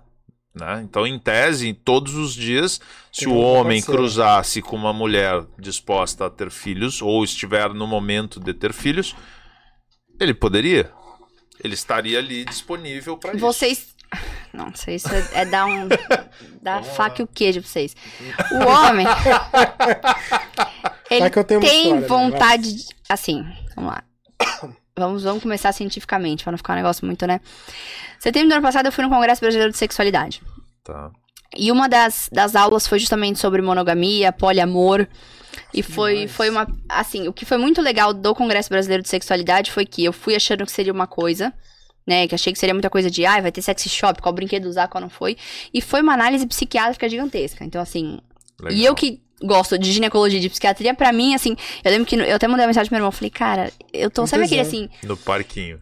Sabe quando você, você fala assim, eu me encontrei profissionalmente, assim, tô muito feliz, minha, meu trabalho me faz muito feliz. Que legal. E, assim, a forma de lidar com aquilo. Porque, assim, eu ouço. Imagina se eu ouvir todo dia alguém falando uma besteira, ah, libido, ah, toma tal remédio. E aí eu tava num mundo em que só tinha profissionais que Falou, Tinham a é mesma raiva que eu, que assim, sabe que não é remédio, entendeu? Vamos Você tratar o negócio. Um e foi três dias de congresso só falando sobre técnica de como trabalhar a libido, como melhorar disfunção sexual feminina, masculina, e juntava, o que eu achei que foi mais enriquecedor do congresso, é que geralmente o congresso é ginecologia, só ginecologista, de urologia, só urologista. Uhum. Lá tinha muito um psiquiatra, psicólogo, ginecologista, sociologista, tinha tudo. Então, assim, foi uma troca muito grande entre todo mundo. Farmacêutico, por exemplo, ele mostrou isso tudo que libido, o efeito placebo é muito maior do que do remédio. Então você fala pra você, ó, mora de mouse todo dia que ele melhora a libido. Melhora. Eu perguntei melhora, do negócio melhora, do melhora. Exatamente por isso. Eles fizeram isso tudo na USP. Deu placebo e deu remédio. Os dois grupos relataram isso, que isso teve prova, melhora. na real, que tá muito mais na cabeça do que na química. Exatamente. E aí, uma das aulas, voltando no, na, na, no poliamor, na monogamia, uma das aulas foi uma, uma, psicóloga, Carla Ruiz, eu até acompanho ela no Instagram pra quem quiser, eu não sei como tá o Instagram dela, mas é Carla Ruiz, psicóloga. E ela deu uma aula sobre poliamor e monogamia. E ela falou justamente disso. O homem, né, fisiologicamente, tem essa necessidade de procriar. Então, o homem, essa vontade de querer ter relação muito mais e às vezes de trair, é porque o homem tem essa. Pensa no sexo como procriação, mesmo que no instinto, mesmo que você não pense racionalmente dessa forma. Então, tem mais vontade de ter relação. Então, é normal que o homem tenha muito mais libido que a mulher. A mulher, ela procura naturalmente, o que ela vai procurar num homem? O homem que consiga formar uma família, que seja segurança. protetor, que traga segurança. Porque no negócio de Neandertal, o homem tinha que trazer a segurança de que se chegar um leão à noite para comer a família, ele ia defender. Então, a gente vai assim. levantar o nível da polêmica, passa-se passa dois mil anos, mas assim. Sim, instintivamente e, e tem o instinto. é a mesma coisa, né? É, e ela apresentou isso como, como estudos. E assim, ela mostrou formas de, de relacionamentos que eu nunca tinha ouvido falar na vida. Então, assim, quando é monogâmico só de um lado, quando é poliamor. O que, que é o poliamor? O poliamor não é um negócio que é suruba. O poliamor é você é capaz de amar várias pessoas. Então, assim, existe cinco pessoas ali que vivem juntas e aquilo é o relacionamento deles. Né? Então tem. Isso não é poligamia. É diferente. É, poligamia é quando você fica com várias pessoas, não necessariamente você ama aquela pessoa. Poliamor é você amar, você tem sentimentos por aquelas pessoas todas. Poligamia é você se relacionar sexualmente com outras pessoas, com várias pessoas. Então tem que ver o que, que é aquele. E ela abriu a mente, e eu achei, eu acho que isso é muito legal pro médico, de que se a sua paciente falar que ela transa com vários caras, o marido dela só transa com ela, você tem que falar ok. E eu vejo muito médico que não sabe diferenciar isso. Eu, eu tenho a minha opinião como Bruna, quem eu sou na minha vida e quem eu sou como médica. E o Congresso mostrou muito isso, que na sexualidade não tem certo ou errado. O que o seu paciente te fala que aquilo dá prazer para ele, você tem que apoiar, você tem que falar, ok. A minha Nossa. função aqui é não deixar isso te trazer prejuízo. Se você é. fizer uma prática que te traz doença, que te traz risco, a minha função aqui é falar assim, não, então, vamos lá. Você quer colocar o mouse no ânus? Tudo bem. Mas, ó, bota uma camisinha, tem que limpar, tem esse risco, não deixa conectado no é computador. Pega um gamer que tem sete botões, né? Vai tocar vai em partes. Indo. Mas... Fala, às vezes mostrar, às vezes a pessoa não conhece o sex shop, ó, você pode comprar. Às vezes o medo da pessoa é chegar no sex shop com aquela caixa vermelha com pluma, não é assim, vai chegar uma caixa normal. Igual a que tu compra, né? Pisca-pisca, sex shop. Não vai chegar gritando, entendeu? A nota também não tá escrito sex shop, a nota vem como loja de, tal, de, de variedades, às vezes. Então, assim é você orientar. Então, eu tenho o que eu acredito como Bruna e o que eu acredito como médica. Então, você tem que saber colocar essa postura diferente. E a aula dessa psicóloga foi incrível, mostrando justamente sobre isso. Existem várias formas de amor e a gente tem que aceitar todas elas. E assim, não é que, ah, eu sou contra a monogamia. Mas se você é a favor, Encontra... quem sou eu? Entendeu? Eu, ah, eu, eu. Não, relacionamento comigo tem que ser monogâmico. Eu só fico com o cara, o cara só fica comigo. Escolha alguém igual. Escolha alguém igual. Porque e converse, lá, chega um, lá. É, Agora, um eu como é. médico, eu jamais tenho que me interferir nisso. Se você falar que para você aquilo funciona, ok. Tem, então, é isso que eu ia falar, porque aí você já tá entrando numa questão psicológica, de vida. É não pessoal. tem a ver com saúde na realidade, né? Não, o Congresso Brasileiro de Sexualidade foi assim. Foi isso, lição de vida, assim. Foi maravilhoso. Foi maravilhoso. Eles têm o Instagram oficial deles, né? Que é da SBRASH, a Sociedade Brasileira de, de Sexualidade Humana. E assim, me ab abriu minha mente para muitas coisas que Aquele congresso pra mim foi maravilhoso, maravilhoso. Vou esse ano com toda certeza. Você acha que vai, vai curtir esse tipo de questionamento? Não tem também um pouco a ver com o lado emocional e, e psicológico do sexo? Explico. Pra mulher é muito mais emocional, é pro homem não é. é. Eu, eu explico, porque assim, pra mulher é muito mais invasivo e, consequentemente, mais pessoal. Pro homem não tem isso. E aí até eu dou um exemplo que é uma história, você obviamente deve conhecer, você não sei conhece. Teorema de Tiresias. Ouviu falar disso não? Nunca. Não me é estranho o nome, vai, de certo. A história é, é fantástica. É, na mitologia grega, teve um cara que era conhecido como o maior adivinho de Tebas, da Grécia, que era Tiresias.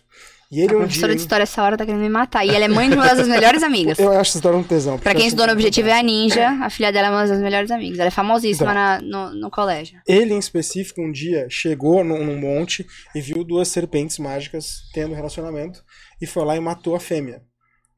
E aí, por isso, em específico, ele foi obrigado a ser aprisionado num corpo feminino por sete anos. Então ele viveu que era homem e viveu que era mulher. Depois ele voltou nesse mesmo monte, acabou matando o, o, macho e voltou, voltou a ser homem. Por que, que esse, esse, teorema é interessante? Porque o Tiresias, então, era, foi o único ser de toda a história humana que sabia o sexo dos dois lados. Uh, como eu citei até na abertura, uh, a ideia de estupro, de, de posse da, da mulher era uma coisa muito comum. Tanto é que o maior traidor da história foi Zeus, que era o rei, o pai dos pais e tudo mais, e tal. Um dia Zeus, que era casado com Hera, uh, foi questionado para por que, você me trai tanto? Ele falou assim, pô, porque pra mim a gente o sexo é diferente. Vocês ganham uma coisa, a gente ganha outra. Ele falou, não, é mentira, você não sabe como diferenciar isso. E aí eles vão procurar o único ser que conheceu o sexo dos dois lados. Que é, que é Tiresias. E aí Tiresias fala assim, é muito simples. Se a gente fosse dividir o sexo em 10 partes, a mulher tem 9. Então, para a mulher, o sexo é muito melhor, é muito mais sensível, é muito mais poderoso, é muito mais profundo. Para o homem, ele não tem nada. Então, ele precisa acabar vivendo o sexo de outras maneiras. Ela ficou tão puta que cegou ele na hora. Ela falou assim: você não pode, você não pode falar isso de mim. E aí depois Zeus até compadece dele, devolve a visão e dá o poder de adivinhar. Então, assim, o que eu tô chegando nessa história? O sexo pra mulher é uma coisa muito mais é, introspectiva. Pro homem, não. O homem ele vai lá, mete e acabou. Pra mulher é muito mais. Você tem que, você tem que entrar numa, num lado íntimo. Não tem um pouco disso também? Pra mulher ser muito mais difícil ser poligâmica, por exemplo? Ou vou mudar então, o nome? É, pra, pra, vamos né? lá. conceitos, vamos de conceitos, vamos de conceitos, né? A gente tá na Bruna Médica aqui, vamos lá. Manda. É.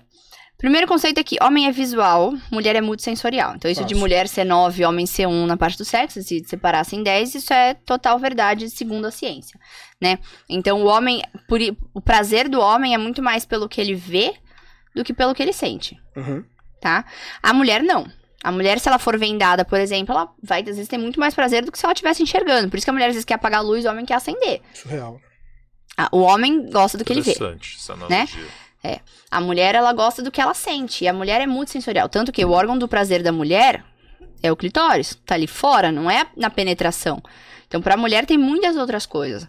Por exemplo, nosso maior órgão do corpo é a pele. É super sensorial. Mulher pode ter orgasmo só na pele. Homem é mais difícil, porque o homem é visual. Se você vende um homem, talvez ele não curta tanto sexo. Se você tampar o olho dele, talvez ele não vai curtir tanto esse sexo. E quanto a sentimentos, inclusive foi um, um dos, dos, dos, pontos do, do congresso, uma das aulas foi o desejo diferente entre o, no relacionamento, né?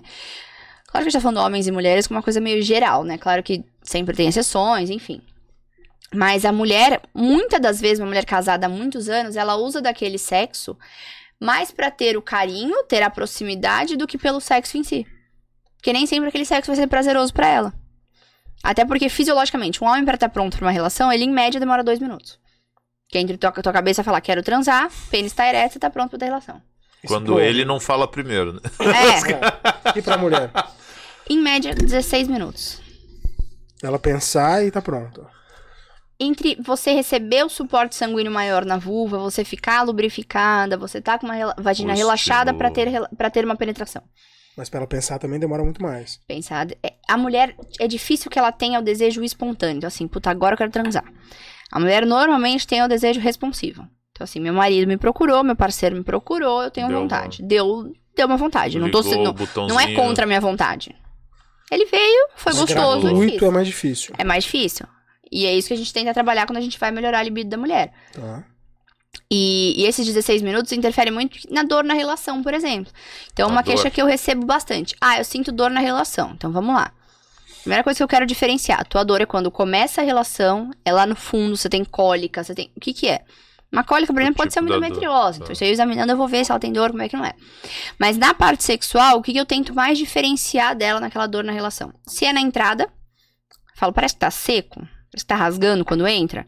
Pode ser lubrificação. Lubrificação. Não tá começando. O sexo pro homem é falocêntrico, é pênis na vagina. Pra mulher não é. Uhum. Pra mulher é o que você fala, é o que ela tá sentindo. Eu já tive paciente que ela tinha problema de, na relação, que ela não conseguia relaxar e tinha dor. Destrinchei com ela, conversando, etc e tal. Eu descobri que o marido deixava a televisão ligada e ela não conseguia relaxar porque ela estava ouvindo o que estava acontecendo na televisão. Caraca. A partir do momento que ela desligou a televisão, ela conseguiu relaxar, o sexo foi bom.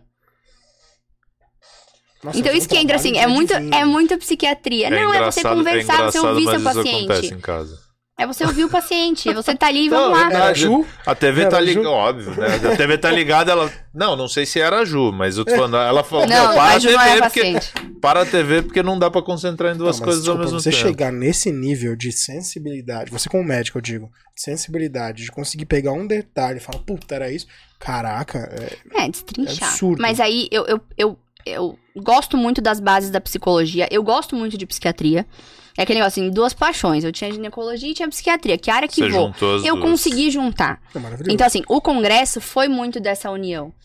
E ele mostrou muito de você. E, e, eu uso muito da psicologia, sou super fã da psicologia no, no, no, geral. E eu uso muito das bases da psicologia. Então, eu peço pra uma paciente, libido, eu não vou trabalhar em uma consulta com a paciente.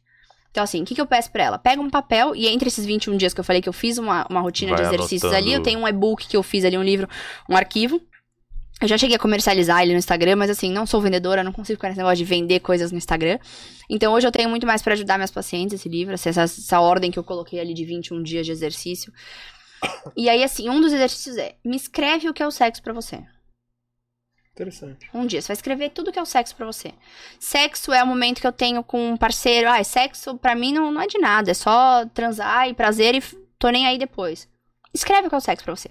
Outro dia, tudo o que você gosta.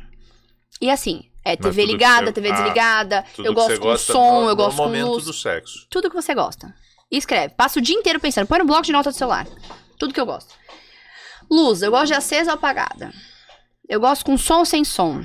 Eu gosto que o parceiro ou a parceira façam um barulho ou não faça. Escreve tudo. Não Isso fala é como é que é. a consciência dela disso? E até se conhecer, porque às vezes você tá num relacionamento há muito tempo que você não sabe o que você gosta. Normalmente, no, no relacionamento entre homem e mulher, o homem dita muito do sexo. E às vezes a mulher não sabe se ela gosta daquilo ou se é o que o parceiro dela sempre fez e ela tá acostumada. Então, será que ela não gosta de uma outra coisa? Será que ela sempre foi dominada? Talvez ela não prefira dominar ele na hora? Ela já fez isso? Então eu peço pra ela parar e refletir. Tudo que ela gosta. Não, não é, é o que acontece. Não, é por isso que eu peço pra ela fazer isso sozinha. No, no consultório ali, eu e ela não vai fazer. Não, eu digo, obviamente, mas eu digo até pra ela sozinha. Ou eu tô pondo ela porque é o teu é, né? é, mas eu é, tô falando, é, eu tô pondo, eu tô pondo ela mais porque os teus clientes, né, as tuas pacientes, cliente é ótimo. As tuas pacientes provavelmente são mulheres é, 100%, e assim, então... E a grande maioria é heterossexual e que tá no relacionamento é... a longo prazo, então assim, acaba que vira a maioria do público, né? Sim.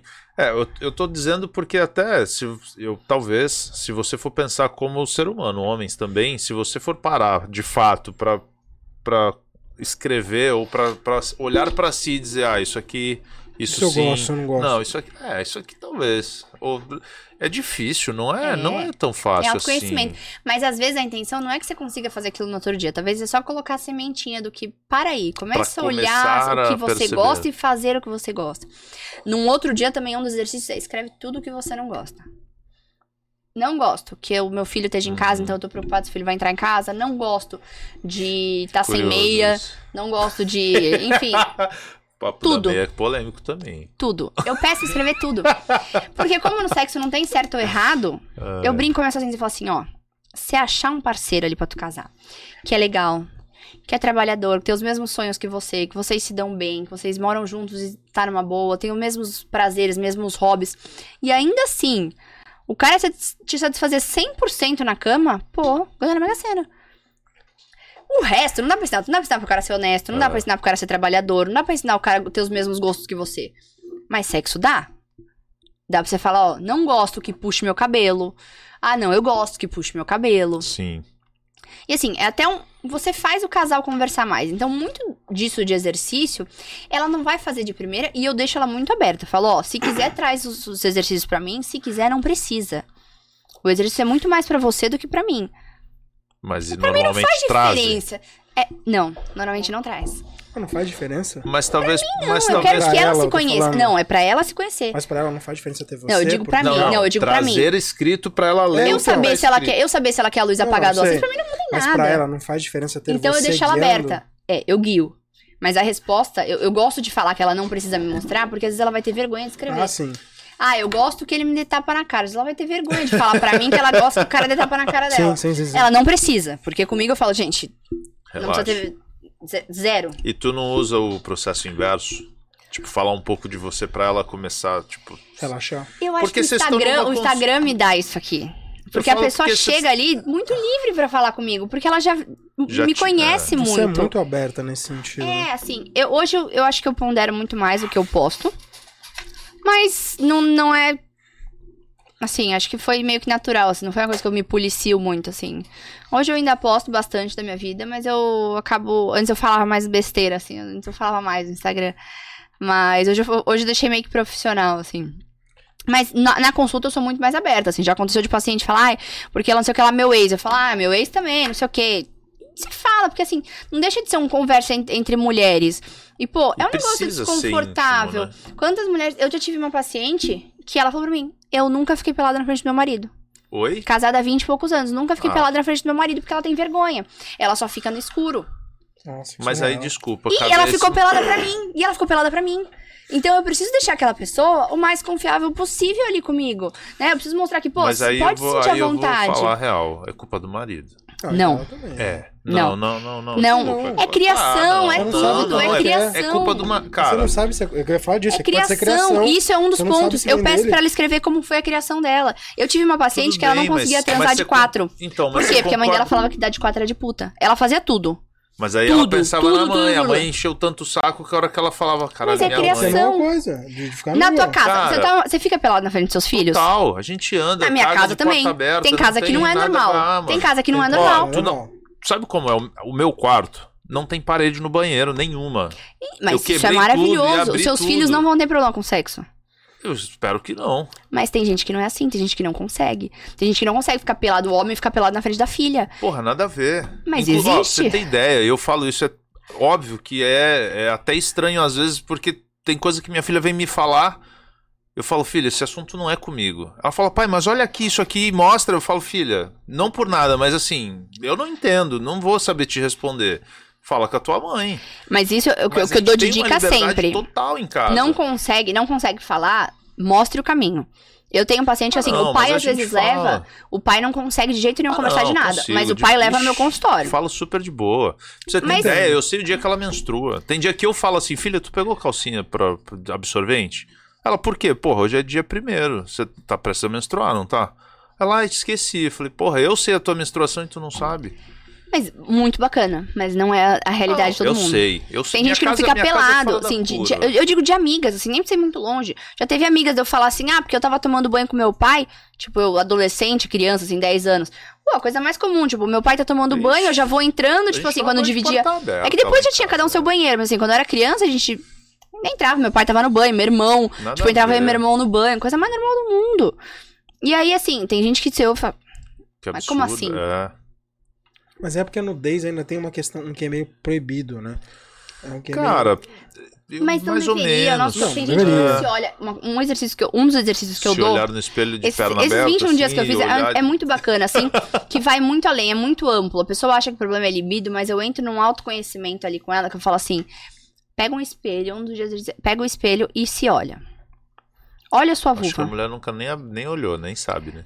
Por que, que o homem é muito mais tranquilo? Porque ah, desde pequeno tu põe a mão no saco. Ah, o homem tá é coçando externo, o saco. Né? O negócio tá tudo mas assim, fora, é tá... ok o homem pôr a mão dentro da cueca pra coçar o saco. É. Não é? é feio, Agora vai né? a tua mas... filha. Se tua filha põe lá dentro e começa a coçar. Todo mundo ah. vai ficar doida. Mas ah. o menino é engraçado. O menino criança, ai, fica colocando a mão na cueca, colocando. Não, e no mínimo tira a cueca, bota o peru pra fora e tá tudo Entendeu? Certo, e né? aí a mulher já começa a ter problema com ela mesma naquele momento. Ela nem se olha. Com a SOP, por exemplo, síndrome dos ovários policísticos, eu pergunto, que a gente tem que ver a questão dos pelos. A gente tem uma escala que eu preciso ver onde tem pelo e onde não tem. Eu pergunto, tem pelo na parte de dentro da coxa? Não sei. Não sei. A pessoa não sabe se tem pelo na, na parte de dentro da coxa. E aí, quando eu vou examinar, quando ela abre a perna ali, eu vejo aquele. Tá tudo cheio de pelo. Falo, ah, não, realmente, você tem pelo. Eu, eu trabalho no consultório do. Ele, doutor... E você não faz um sei lá, eu ia falar de, sei lá, fotografar ou tipo pôr um monitor e falar, então, olha aqui a sua é, pepeca. Deixa eu contar. eu trabalho hoje no consultório que foi montado, né? Hoje a gente é muito parceiro na vida. Que ele, ele era meu chefe na residência e assim, hoje ele é meu.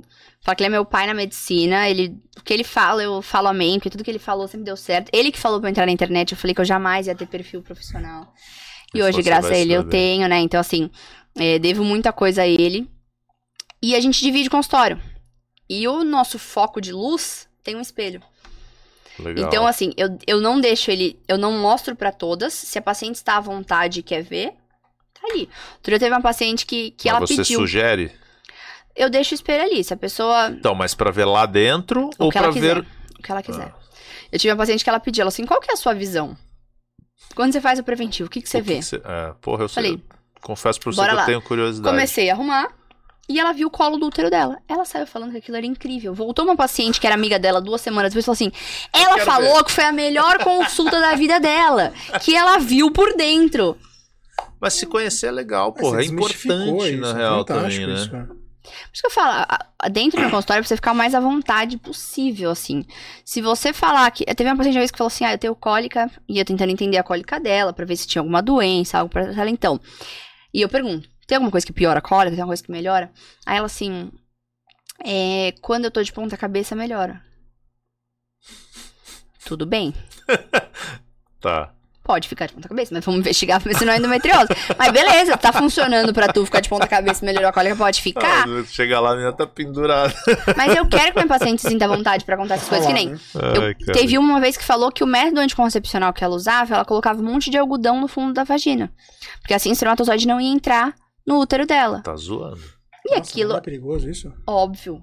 Então, tipo assim, eu preciso que a paciente se sinta mais à vontade comigo para ela poder me contar. Coisas, Porque às vezes ela não vai contar que ela faz isso. Ela se sente meio bloqueada. Já aconteceu Porque de falar. Por repúdio mesmo que ela vai Achar que, ah, o que, que, o médico vai pensar. Por isso que essa lista do que a pessoa gosta, do que ela não gosta no sexo, eu deixo ela livre pra ela, se ela quiser, ela não precisa me mostrar. Porque às vezes ela gosta de uma coisa que ela tem vergonha de contar pra qualquer outra pessoa. Né? Com essa lista, você não começa a, a navegar um pouquinho na área de. Uh sexologia, tudo bem que tá conectado, né? Mas. Mas é. é... Por exemplo, então, assim, pensar em sexo 21 dias vai fazer com que ela tenha mais vontade de ter sexo depois. Então ela mesma vai se trabalhar. A minha intenção não é que eu, eu precise pegar na mão dela e faça ela ter libido. Entendi. Eu quero que ela seja livre e ela aprenda. Então isso é uma das primeiras lições. Ela vai ter lição que um dia ela vai ter que ler um conto erótico, que eu dou esse conto erótico para ela. Que mulher. Filme lembrando que mulher. Na tua lista, não? Mulher não gosta de filme pornô. Depende. Nem isso pra mulher? Sabe qual? Sabe o que eu mando a mulher fazer? Então, sabe o que eu mando a mulher fazer? Entrar no Netflix e digitar sex, sex life. 50 tons de cinza. Por que, que ele é o filme pornô da mulher? Trabalha a imaginação. Né? Porque ele dá. O, o filme pornô dá o que vocês querem. Hum, coisa visual. visual né? Você vai ver o sexo explícito. E, e é, é, o sexo que o, que o homem sonha. Que ele chega lá, dá oi pra mulher e fala: Quero dar pra você. Mais ou menos. A eu mulher. discordo em partes desse assunto, mas. Mas vamos. vamos é. Pornô masculino é diferente, eu não estudo cabeça de homem, eu tenho que estudar muito pouco, eu estudo mais a mulher. A mulher, ela gosta de fantasiar. Ela precisa fantasiar, ela precisa se ver naquele negócio. Então, assim, sex life, né? É a mulher que ela tem aqueles dois negócios. Ela teve o homem da vida dela, né? Que ela, que ela casou, que Puta, foi um é príncipe. Um o cara deu tudo que ela quis, a casa maravilhosa, o, o filho, não sei o quê. É o... E teve o cara que comeu ela direito. Que ela, assim, o cara levou ela no céu. Mas o cara era um cafajeste, o cara fazia ela sofrer, o cara etc e tal. E muitas e mulheres já viveram isso. Então você coloca a fantasia da mulher.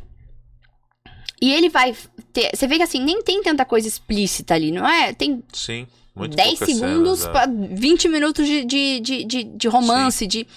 O outro, aquele 50 tons de cinza. A mulher tá lá, ela é uma mulher simples, né? Tem pouco dinheiro, tem não sei o que. O cara vem, dá um, um computador da Apple pra ela. Aí daqui a pouco ele vem, leva ela pra viajar de jatinho. Leva pra não sei o quê. Leva um mundo. Príncipe encantado chegou na vida dela. E aí tem a parte do sexo. Mas ele mostra muito mais o romance, né? né? E um mas, pouco... mas eu, eu vejo... falo que é um pornô então, disfarçado. Então, é, mas eu vejo as mulheres comentando do filme e elas focam muito mais, por exemplo, na cena que o cara amarra a perna dela e vira ela com a barra e não sei o as mulheres piram nessa parte. Curiosidade, você gosta do que você não conhece, você quer coisa nova, talvez, você quer o. Talvez. Mas por que que aquilo foi? Se, se fosse num filme pornô normal, talvez a mulher não ia nem se ligar naquilo, porque ela ia estar tá meio chocada então, com tudo que estava acontecendo. Mas é que. Ia ser muito ainda... fora da realidade dela. O que que, o, que que o 50 Tons de Cinza mostra? Que ela pode. O sex life. O que, que, que ela dá pra mulher? Ela dá o poder de. Eu posso trabalhar, eu posso ser doutorada, que nem aquela mulher do Sex Life ela é, ela é incrível na faculdade, ela é isso, ela é uma super mãe. Ela é tudo. Mas ela também. Mas ela transa. Sim. Então ela se vê naquele papel. Que, pô, eu não tenho que escolher entre ser aquela mulher do, do filme pornô que transa que nem uma doida no meio da rua, que abre o, pro, pro, pro porteiro e transa com o porteiro. Eu posso ter uma vida, eu posso ser uma mãe, eu posso ser uma Sim. super mãe e ainda e assim fazer. transar. Sim. Então, ele coloca num contexto de realidade. E a mulher gosta disso, a mulher gosta de fantasiar. Por isso que a mulher lê um conto erótico. Eu vou dar um conto erótico pra vocês lerem. Vocês vão achar engraçado? Vocês vão achar legal? Vocês vão ter, ter atração naquilo? Vocês não eu vão. vou. Não, conto erótico Desculpa, pode ser interessante. É Não, é por Isso, que eu a é que eu, fala- eu é. sou meio fora da curva. Eu não, eu não sei se eu sou parâmetro de maioria. A gente, é, a gente diz de maioria. O homem. Já começa que eu consumo um monte de conteúdo de mulheres que falam de sexo pra mulher. Minha mulher vive falando disso, porque ela fala, meu, porque eu, eu acho interessante entender. É um mundo diferente. E eu sei que é. E eu sei que é. Inclusive, eu não sei se você sabe, mas estão se produzindo pornôs mulher. para mulheres. De mulher pra mulher. E não é, e não é nesse, nesse olhar masculino do que a mulher ele acha que a mulher gosta. Não, já tá mulher indo para um exato, já tá indo para um contexto diferente. Inclusive assim, é, eu vi algumas produções que tem tipo uma fotografia fodida em volta da história, sabe, uma coisa completamente diferente desse pornozão que todo mundo consome assim que é feito por, por homens há anos, assim, é muito diferente. Inclusive, eu mostrei pra minha esposa uma vez, falei, meu, olha isso aqui que legal. A diferença do que tá sendo É, feito. porque começou com 50 tons de e o cinza, olhar, foi se e o olhar abrindo, já né? muda total, porque você fala, nossa, é outra, é outra parada, sabe? É outro, é outro caminho. Mas foi trazendo, foi, foi várias coisas. Você vê que o cara, assim, aquele outro também, que o cara é um bandido, esqueci o nome. O cara é mó mafioso da Itália. É uma série da Netflix. E ele meio que sequestra ela. É filme. Ah, e aí Ele ele. sequestra é, ela. Eu acho que eu sei qual. é. E aí ele tem que fazer. Só ele, que ele dá ele tem flores. X dias pra, pra aprender É. a gostar dele, uma Ele coisa tem, assim. ele tem, ele dá flores, ele dá uma casa pra ela, ele dá o cartão pra ela ir comprar o que ela quiser de tá marca, voltando de não num sei o assunto quê. que eu disse que era polêmico, que eu perguntei se você queria polemizar mais. Porque quando Ok. você falou, por exemplo, sobre a questão é, que é histórica, inclusive, de- da mulher que busca segurança no homem. E aí há uma discussão ferrenha, né? Do tipo, ah, a mulher é interesseira, porque ela olha o carro, ela olha não sei o que, ela olha não sei o que lá.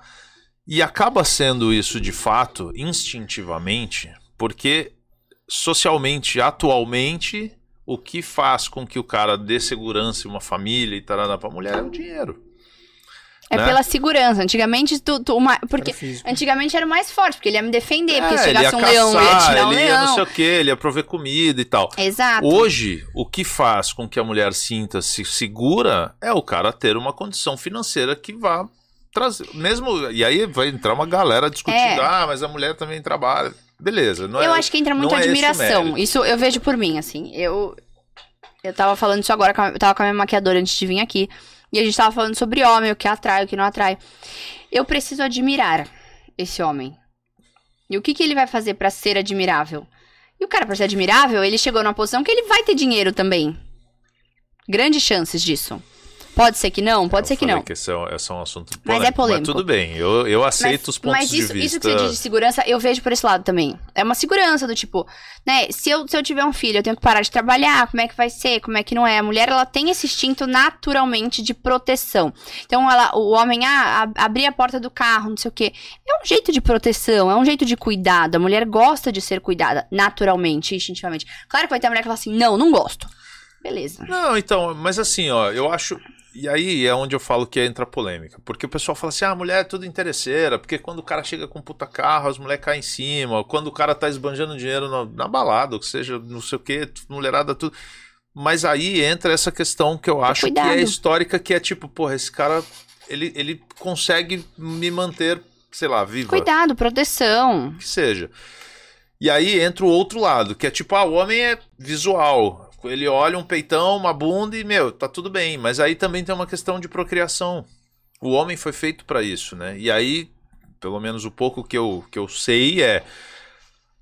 Ele olha pra fêmea e ele também pensa a mesma coisa inverso, do tipo, ela tem condições de me dar uma, uma, uma, uma cria, né? ou Uma, uma... O peito, o negócio do peito é, ela consegue amamentar. Mas Tudo- isso é, é. instinto. Exato, Instinto. exato. E aí fica uma coisa muito estereotipada do tipo, ah, homem é interesseiro só no físico da mulher Muito e a mulher no dinheiro do homem. Mas eles precisam entender que historicamente existe uma, um porquê disso. Isso é não é, antropologia, que é um assunto que eu adoro também. não é é, você não estudar é uma o... coisa, não é uma coisa como é que eu vou usar? Não é pejorativa, cara, mas algo nessa linha, porque assim, colocam isso meio que, ah, homem só se interessa por bunda e peito. Mulher só se interessa por dinheiro. Mas existe um porquê. Mas é que vai começando no preconceito. Quando você vê uma mulher no mais nova, com um cara mais velho, você já pensa que é por isso. Por você não pensa que às vezes é, ah, o cara deu proteção para ela, Sim, o cara cuida. O cara... o cara dá segurança, ele talvez por ter mais idade no olhar dela é um cara mais seguro, que não vai trair, que não. Pode Exatamente. estar completamente enganada. E é ok, a gente sabe que talvez não Mas seja. a mulher, a mulher, ela vê muitos outros pontos. Eu tava contando isso hoje pra minha maquiadora. Ela me deu carona pra vir pra cá, inclusive, a gente tava falando disso. Eu já deixei de ficar com um cara porque eu tava com ele durante um mês. Ele tinha um filho e durante esse um mês, nenhuma vez ele falou que ele não podia me ver por causa do filho. Aí você falou, esse cara não vai dar importância falei, pra criança. Ué. Mas isso é muito comum, né? Nos então, mas aí eu parei e pensei, eu falei, ué, o cara tá um mês comigo aqui, nenhum dia ele falou que ele não podia me ver, porque ele ia estar tá com filhos. Em um mês ele não viu o filho. Então a mulher tem esse pensamento, mesmo que instintivamente. Mais, mas eu acho que o mais difícil é ser racional, e eu não sei se foi isso que aconteceu com você, foi, né? de tipo, é. puta, eu vou cortar laços porque isso não é legal. Porque, porra, é difícil você Mas isso é autoconhecimento. Isso entra. Quando eu dou o trabalho do libido pra mulher também, isso de se conhecer, e eu luto muito pela mulher se conhecer, e eu falo isso no Instagram, falam, ai, ah, de ser feminina e ser aquilo. É você fazer o que te dá vontade.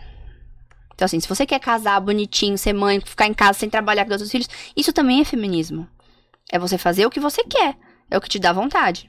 E do mesmo jeito que também, não, não quero, quero eu trabalhar e meu marido ficar em casa. Beleza, também pode ser o teu, o teu jeito. Sim. É ser livre e fazer é. o que você quer.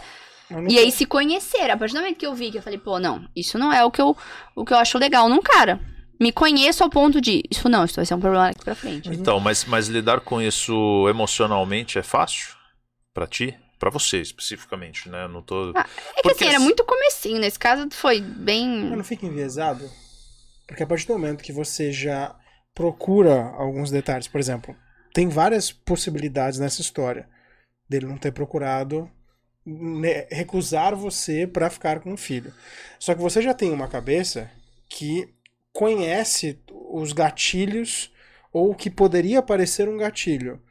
Você já é um ser consciente de que é consciente. Não, mas eu acho que quando você tá apaixonado, você não, não pensa não, muitas coisas. Realmente, você consegue, caso, no, no é, caso, você tá é conhecendo, tá é ali, tá. Não, você é consciente que você é consciente, isso é muito perigoso.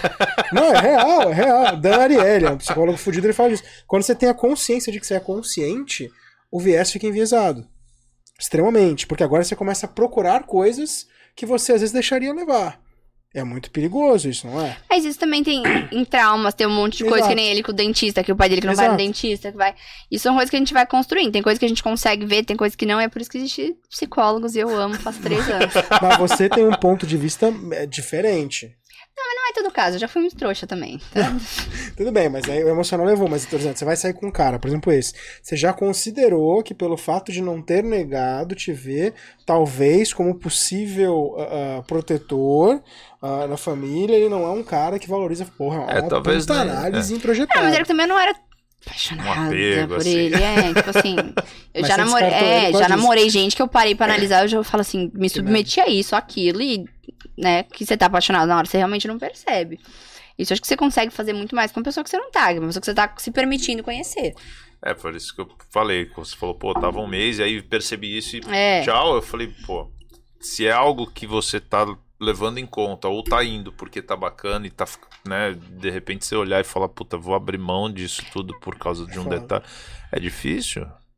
É, é assim, ser racional e, e tem nesses... muito da sua criação. Meu pai foi uma pessoa muito presente, eu sei a importância disso, né? Sim. E coisas de, de criação. Eu tô vendo uma série que chama Mind Hunter no, no Netflix. Maravilhoso. Maravilhoso. Ele mostra o quanto a criação influencia nos gatilhos de uma pessoa, 100%, de como isso. Você... Então, assim, é claro que você sempre vai querer a, a, melhor coisa. Isso é uma, sei lá, um, naquela época pra mim não, não, não me pareceu um motivo de continuar. Assim, você deveria atender homem também. Né? o que, que eu tô dizendo? Eu comentei no começo, eu falei, você tá indo pra, mais pra sexologia. É, e é maravilhoso gosto, que você tá desmistificando a, a tua eu área. Eu não sei se o homem se abriria tanto comigo pra falar Porra, com uma mas mulher. eu vou te falar que eu Depende. acho que o Caio também. Eu é gostaria que, de é ter é... esse, esse e-book de 21. Eu ia perguntar, é aplicável para homem? Porque deve ter muito é. que é específico para mulher, não é? Assim, claro que eu estudo muito mais o comportamento feminino. Mas alguma, alguma acaba, coisa pro homem tem. Acaba cruzando. Porque um dia, um dia, um dos exercícios é fazer o sexo com data marcada. Então, assim, às vezes você tá no relacionamento, eu, brin eu dou o exemplo da piscina. Hoje é sábado, hein? Eu dou o exemplo da piscina. tu fala que não. Eu vou morar num prédio que tem piscina. Se eu, se eu morasse num prédio que tivesse piscina, nossa, porque é na piscina todo dia. Fala, ah, casa dos meus pais, casa dos meus pais tem piscina. Ele não vai. Nunca vai. Eu sei. Eu, sei lá, eu tomo sol na laje, mas eu não vou na casa. tomo na varanda da minha casa, que é minúscula, mas eu não vou na casa dos meus pais na piscina. Entendeu? Umas coisas assim, que a gente. Quando eu morava lá, eu também não ia. Ficava meses sem, sem subir na piscina. E aí, com o sexo é a mesma coisa. Você fala, não, porque quando eu vou casar, nossa, é todo dia, né? Porque não vai ter isso de morar na casa da mãe, que tem que deixar, que tem isso aqui. Tá em casa, eu vou transar todo dia. E aí tá ali e não transa. E aí. Dá preguiça. Dá preguiça, né? tá, o dia a dia come você, né?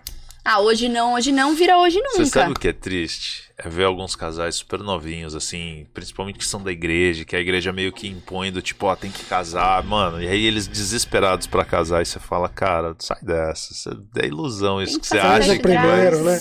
Comete o pecado, depois você aceita Jesus. Mas porque Mas essa é pessoa assim, que pode super ter problema de libido. Pois Eu dou um exemplo assim, ó, ó, Caio, hoje tu vai tirar a roupa e tu vai embora pelado. Tu não vai conseguir, porque a vida inteira te falaram que você não poderia andar pelado na rua. O sexo é a mesma coisa. A mulher é criada que não pode fazer, não pode falar, não pode querer, né? Que mulher que vem aqui vai falar de sexo num podcast sentado com três homens, tem mais um ali atrás. Além dele, tem mais um ali atrás. Só eu de mulher. Não consegue. É, né? A gente foi criado que mulher não tem que falar de sexo. E assim, na minha casa também não foi muito distante. Minha mãe falava, mas meu pai é. Meu pai é puta. Por quê? O, o Unha vermelha. É sério, Nossa, eu tinha que brigar com ele um monte. É que eu claramente boto o pé no peito, né? Assim, assim, Mas que... e hoje? Ah, hoje ele já aceitou que eu sou a filha dele, né? Mas assim, eu já. Imagina, eu tenho quase 30 anos. Você trabalha Foi a vida também. inteira brigando. Não, mas assim, foi uma construção. Não podia pintar unha de escuro. Sair, eu nunca pude sair muito. Mas é geracional. De Desculpa, quantos anos tem seu pai? 46. Então ele é, ele é quadrado. É mais geracional. Porque... Não, quadrado. Porque é, não, eu vim de uma tá família bem, a família é, bem machista. Não, isso, sua família é nova, né? Tatuagem, por exemplo, meu pai é super contra, eu tenho seis. E aí. O que teu pai é contra, você faz. Ah, não, não, necessariamente pra irritar ele, mas não, acaba. Mas inconscientemente um é. rola uma batalha. Eu poderia né? ser drogada, eu poderia fazer tanta coisa errada. Mas eu só tô aqui falando Fazer de umas tatuagens, falando de sexo, tá entendeu? Tá os caras do ônibus, né? Eu podia estar tá matando, eu podia estar tá roubando, roubando, podia, mas, mas tô... tô pagando minhas contas, tô, entendeu? Cara, que demais, velho. Mas assim, No mudando... começo ele não gostava, ele não tem nem rede social, meu pai. Meu pai não tem nem rede social, não, não 46. assistia. Ah, ele nunca gostou, não, não tem. E no Desculpa, começo. Qual que é eu não sei se Felipe. Felipe. Felipe, é. você precisa, né? Vamos Felipe é modernizar. Também, né? Pô, é. Porra, 46 Felipe, anos, cara. É, você tá não, muito ele, novo pra ele tá não velho. tem nada.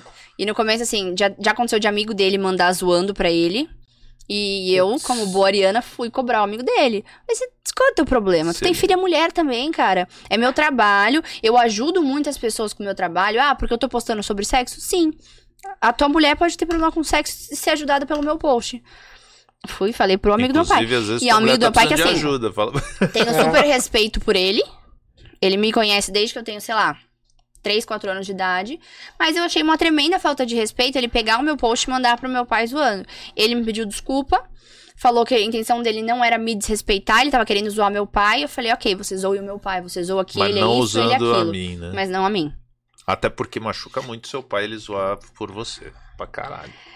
Então, é, é, como eu não tenho vergonha das coisas, eu acho que assim, é muito legal eu conseguir quebrar algumas barreiras. Eu vejo muita gente, muito colega médico que fala pra mim assim: ah, eu tive coragem de começar com as redes sociais por sua causa.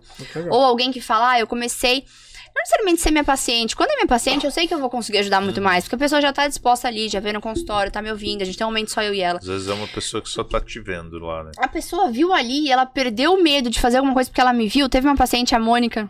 Mônica Minder, o nome dela é psicóloga.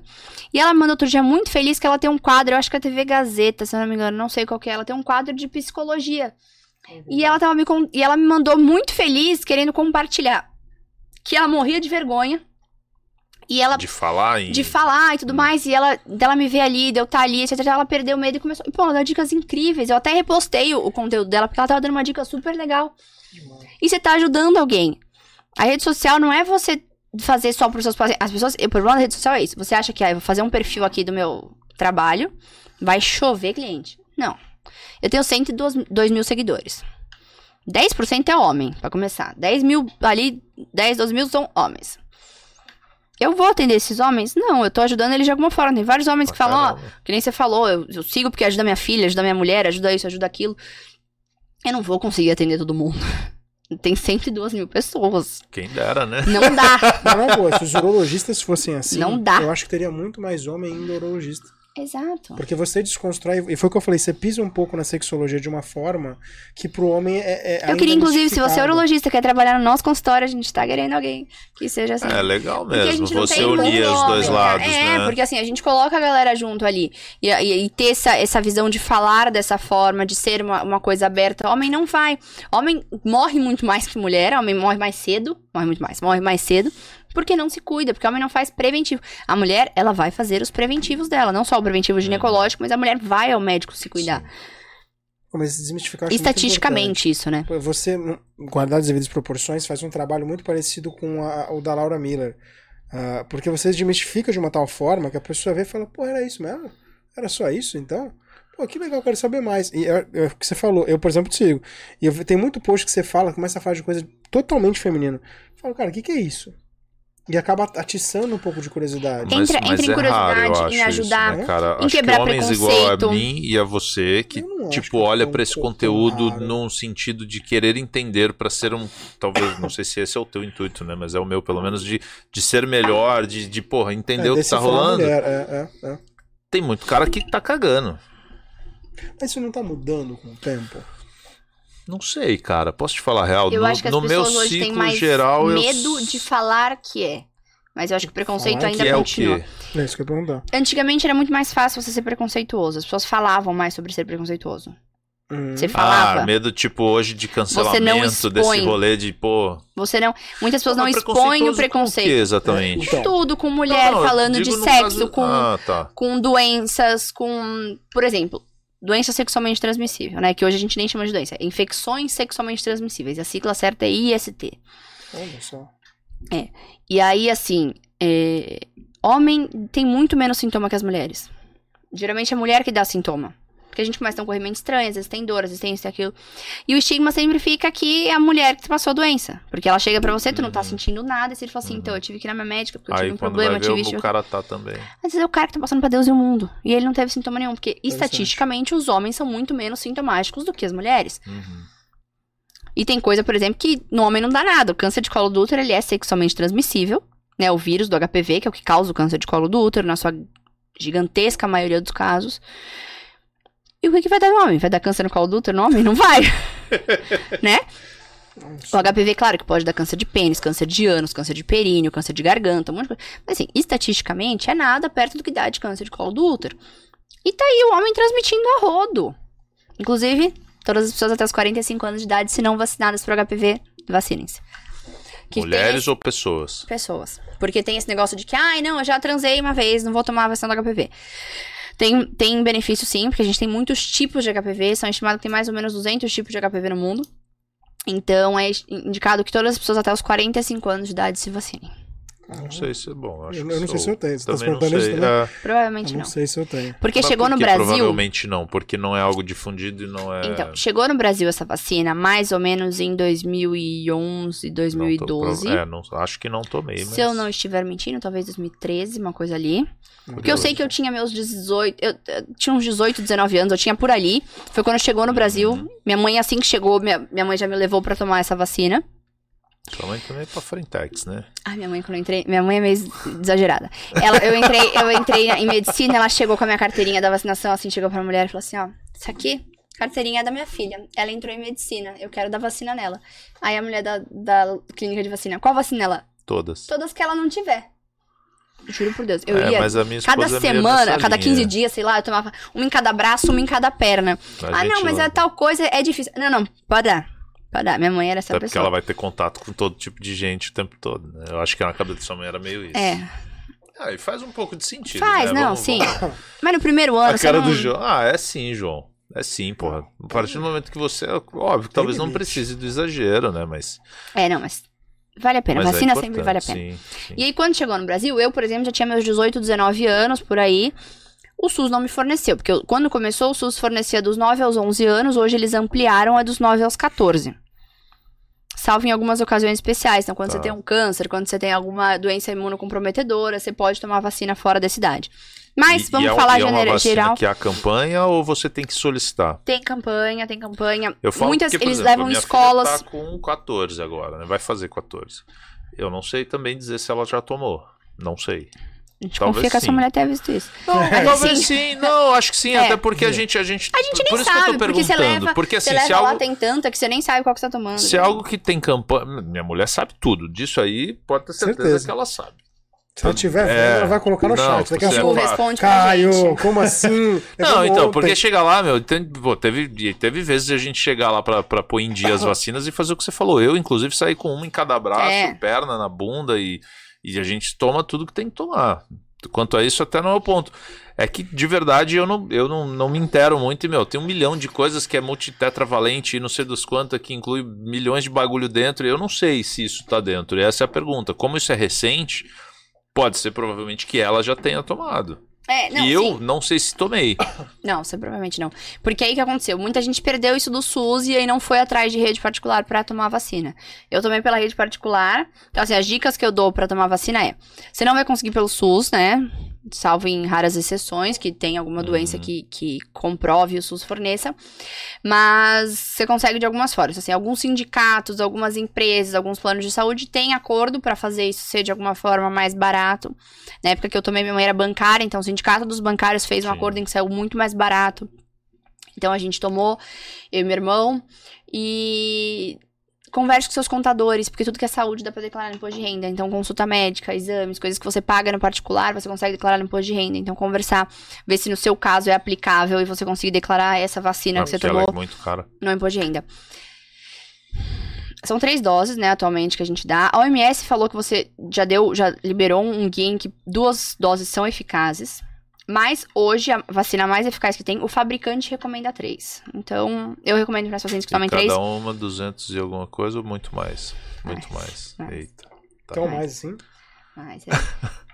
Acho que uns dois salários mínimos vai dar as três doses. Caraca, sério mesmo? Mas aí querem matar a população também, né? É uma vacina importada, cara. Querem matar a população. Não tem como o cara que ganha um salário mínimo pagar. Mas assim, isso porque é uma coisa nova. Então, assim, as próximas gerações vai ter muito menos câncer de colo do útero. Não, e assim, porque tomam pelo SUS, né? Uhum, uhum. Então, assim, eu vejo pela. Eu, eu, eu pergunto para todos os meus pacientes se tomaram ou não, mas eu sei pela faixa etária delas quem que já provavelmente já tomou pelo SUS.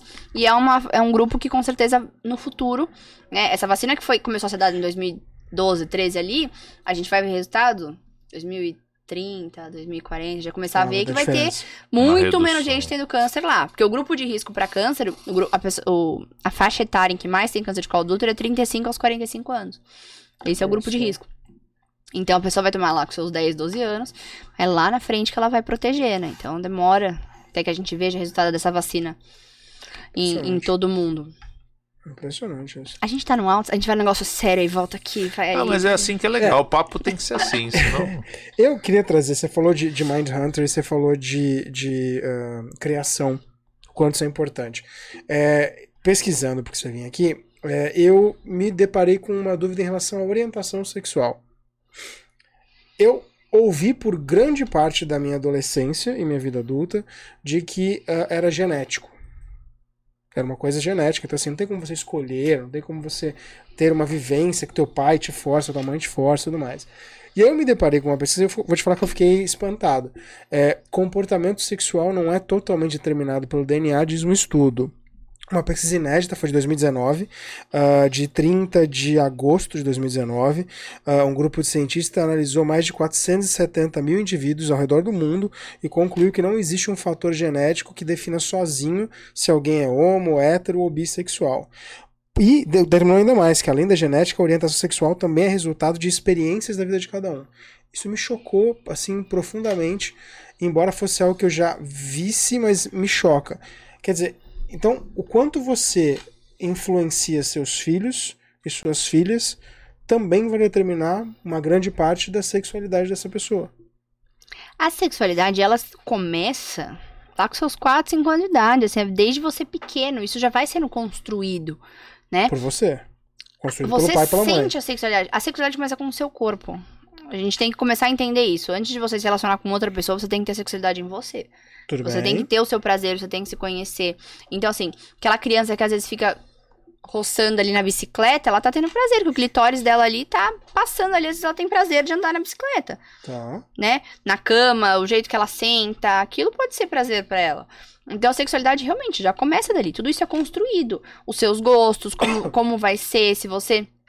Até em relacionamentos, não só sexual. Então, se você cresce vendo o relacionamento de uma forma em casa, às vezes você acha que aquilo é normal. Ah, eu cresci com meu pai batendo na minha mãe. É, sei lá, parece normal, porque depois meu pai faz tudo de bom e do melhor pra minha mãe e ela é apaixonada por ele. Mas então, até que ponto essa orientação é uh, uma coisa uh, da pessoa e até que ponto ela é construída? Ah, não, é, eu acho que é multifatorial, assim, nada é, tem mais peso disso, mais peso daquilo. É multifatorial, muitas coisas É um caldeirão. Pô, mas é, se é multifatorial, a gente assim, tem por muito... exemplo, eu não sei se eu gosto de ficar com mulheres, eu nunca fiquei. É eu nunca eu tive atração, mas assim... Então, mas e essa atração natural? Eu acho que esse é o ponto. Meu, meu ponto de vista. É como é que eu vou. Eu tava tendo uma conversa parecida com a minha É, não, eu brinco, hoje. eu falo assim, eu sei, que eu, eu sei que eu não gosto de mulher, que eu vejo todos os dias o dia inteiro, eu não tenho a menor atração.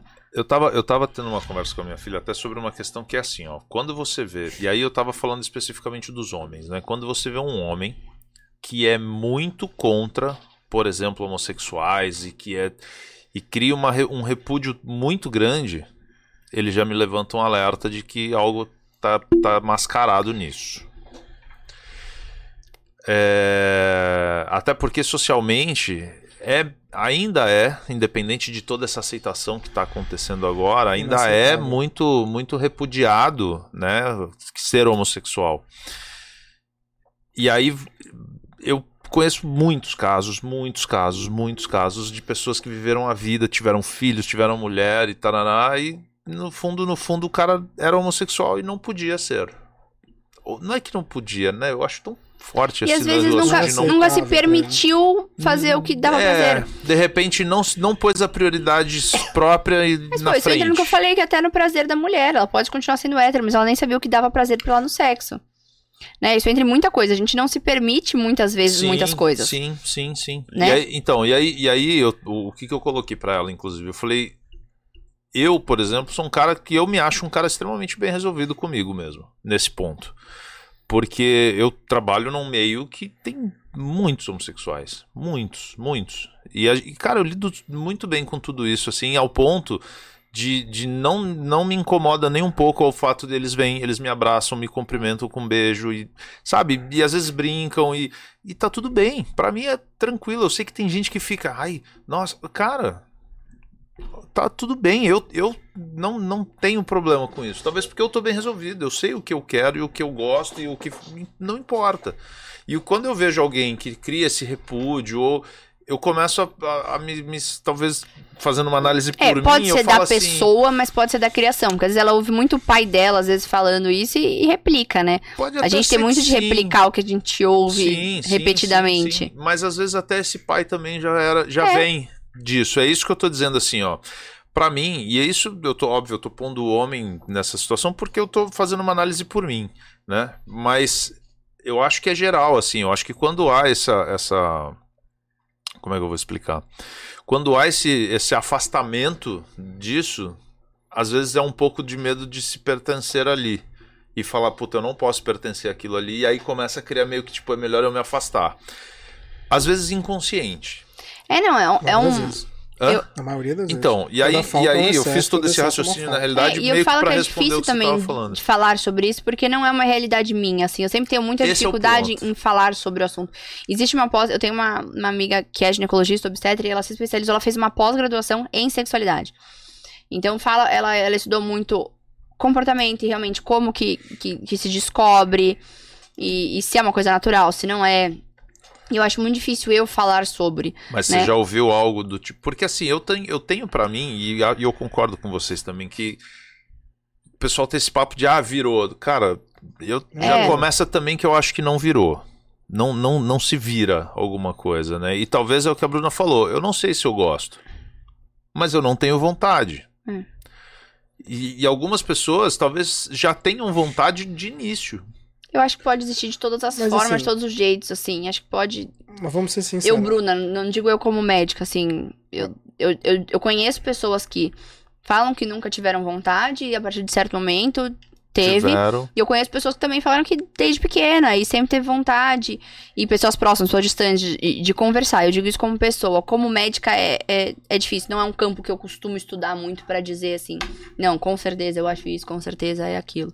É, não, ter certeza acho que não dá pra Mas ter o que, o que temos né? de estudo, o que temos de estudos, que esse é, é um, uma coisa que eu falo muito de, de conhecer o corpo e que esse é um dado que, pra sendo hétero, sendo homossexual, que você for, isso é um dado que tem que chamar atenção, é. Pessoas que têm relação com pessoas do mesmo sexo, hum. né? É, o termo certo é, é, pessoas com vulva, que têm relação com pessoas com vulva. Tá. Tem muito mais orgasmo e muito mais prazer do que óbvio. separado. E nos homens também, homem com óbvio. homem. Mas é óbvio. Até Conhece já. Tem, tem, tem o livro do professor. Mas a gente é, é só a gente se conhecer. Eu falo assim, assim, você não. A gente pode bater o, o, número de orgasmo ali dessas pessoas. É só a gente se conhecer, é só a gente saber até onde Estudar. que. né? Dá um mapa, um, um mapa do, do, tesouro ali é, pro, pro é teu parceiro. É, isso entra no exercício que eu dou para elas, de você realmente estudar e saber o que você gosta e conhecer. E, mas esse é um campo ainda que para mim é um, assim, é, um, é uma incógnita muito grande, assim, não é um, um, campo que eu, que eu estudo. Isso entra no que eu falei de ter muita faculdade de medicina, eu acho que cada vez mais a gente vai ter especialistas. Então, assim, eu tive uma formação em ginecologia obstetrícia, né, do mesmo jeito que a minha, a minha colega, que é a doutora Vanessa, mas ela foi especializar em saúde é, LGBTQIA+. Então é uma pessoa que vai ter muito mais propriedade para falar daquilo. Assim como, às vezes, ela tem coisa de síndrome dos ovários policísticos que ela vem pedir a minha opinião. Uhum. Né? Eu tenho uma paciente assim, assassado, o que, que você acha? E, e eu acho que a gente vai muito pra esse meio de cada um ser especialista numa área. Porque eu realmente... É um campo que é meio novo para mim, assim. Tá, imagina. Eu atendo, né, algumas pacientes, mas não é o, o que eu mais tenho no meu dia a dia, assim, pra poder é, dizer como mais, médica. Porque, assim, obviamente que a, a criança que já tem uma predisposição, seja hétero, seja homo, seja bi, não importa, desde pequena, essa eu acho que não entra muito nessa equação. Ou melhor, entra, mas ela acaba sendo obrigada ou a, a incentivar ainda mais as vontades ou a esconder. Você citou muitos homens, por exemplo, que tinham já predisposição a serem homossexuais, mas pela sociedade como um todo predisposição não é foda, velho. É um é termo difícil, é difícil é, falar. Não, não, eu, entendi. eu acho, eu acho que é muito difícil porque sim, sim. nenhum de nós viveu isso, entendeu? Mas, mas, o que eu tô querendo dizer é o seguinte: a gente viveu o contrário. E é isso que eu acho que é perigoso. Por isso eu vou chegar nisso, até a gente tem um vídeo para mostrar falando sobre isso. Sobre isso. É, hoje a gente acaba vivendo uma coisa que a gente nunca parou para analisar e a medicina vive. A medicina, por exemplo, você é prova viva disso, ela não, não tem um manual de instrução. Ela vai aprendendo o que acontece de, conforme vai acontecendo. Né? E assim, é muito mágico, porque a gente que não é da tua área não sabe isso. A gente acha que vocês têm. A medicina é uma ciência de verdades incertas. Exatamente. Você vai questionando, e aí, putz, que nem, uma coisa que eu vi, eu estava lendo um livro sobre uh, uh, operações e, e causos uh, neurológicos que eles vão aprendendo conforme aparece alguém que sofreu um acidente, que desligou uma área, vamos fazer um teste. Vai falar, caraca, ninguém sabia disso antes? Não, até hoje ninguém tem prova contrária, então vamos acreditar que é. Eu acho máximo isso. É a mesma coisa na vida do pai e da mãe com uma criança. Como é que cria certo? Não sei, vamos criando aí, quando der errado deu, quando não der errado não deu. Sexualidade, isso que me espanta. E com esse estudo me choca mais. Eu achava que era muito assim. A minha bússola aponta mais para esse lado. Tá bom, vou para esse lado eu achava que não tinha influência, óbvio, tirando o fato de eu ser obrigado a ou uh, uh, recusado a seguir tal lado. Com esse estudo já começa a me, me espantar, porque, por exemplo, ó, em todas as sociedades humanas, de 2 a 10% dos indivíduos têm atração sexual por pessoas do mesmo sexo. Esse, esse é o resultado do estudo. De 2 a 10%. No meio, no meio animal também tem. Também tem, tem. também tem. tem. Só que começa a me chocar mais é o seguinte, por muitos anos, o proibido foi ser homossexual. Então a criança muitas vezes tinha, como você falou, teus amigos, tinha uma, uma predisposição, ou vou mudar o termo, tinha uma, um gosto, a, a bússola apontava para aquele lado, e a, a, cultura, a família, a sociedade tal, falava, não, não, não, vai para cá. Pra... E empurrando a bússola para cá, beleza. Minha pergunta é a seguinte, será que hoje a gente não começa a fazer o contrário? Porque, como tudo na sociedade, a gente vai pendulando para um lado e para o outro até achar o caminho do meio. A gente viveu muito essa, é, esse, é, essa repulsa à homossexualidade, como sendo uma coisa ruim, é, é, fraca, ah, bichinha. Até hoje no futebol a gente vê isso acontecendo e, e acontece é muito forte, e apesar de ser ridículo, acontece. A gente começa a ver hoje o contrário. Antigamente o legal era ser hétero. Hoje em dia começa a cair um pouquinho pro legal ser bi, gay, sei Eu lá. acho que hoje as pessoas se permitem muito mais fazer de tudo, experimentar de tudo. E assim, uma das, dessas aulas do congresso também que teve de, de sexualidade foi sobre você não gostar de sexo, você gostar da pessoa. Então assim... Legal. Esse é o assexu... assexuado? Não, assexuado é quem não tem desejos não. sexuais, né? Não. Esse daí é o... O assexuado não tem não, desejo. Não, que ele falou que... Ela falou é, e eu é, sugeri desculpa, que fosse é, o assexuado, na verdade você falou, não. não é o assexuado. É, o cara. Foi da novela, inclusive, não foi? Um assexuado você não tem, não tem desejo sexual por nenhum, nenhum tipo de pessoa. E tem um, um tipo que você, se, você gosta da pessoa em si. Você não tem um. Você não. Ah, gosto de homens, gosto de mulheres, gosto disso, aquilo. Não, você gosta. De pessoas. Me apaixono pelaquela pessoa, me apaixono pelaquela pessoa e tenho desejo por aquela pessoa. E. É muito. É um, é um assunto muito amplo né? E é difícil a gente dizer isso de. Hoje eu vejo muito mais, por exemplo, eu fui numa festa da, da minha faculdade de ex-alunos, em encontro dos atuais alunos com os ex-alunos. E eu vi muita, muita, muita menina se beijando. Né? Duas mulheres se beijando. E assim, na minha época de faculdade, não era comum.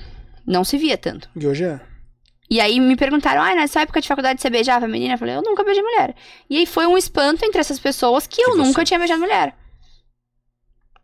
É isso que eu tô falando não sei até que ponto isso vai influenciar. São coisas que assim, a gente só vai saber daqui a 15, 20 anos, porque é a criação de uma geração. Mas a minha preocupação é. Não, é difícil a gente dizer. A gente.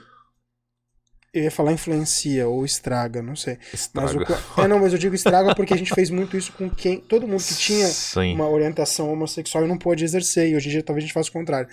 É, Sim, eu tenho pais de amigos que hoje se declaram, se declaram gays, assim, são pais dos meus amigos. É.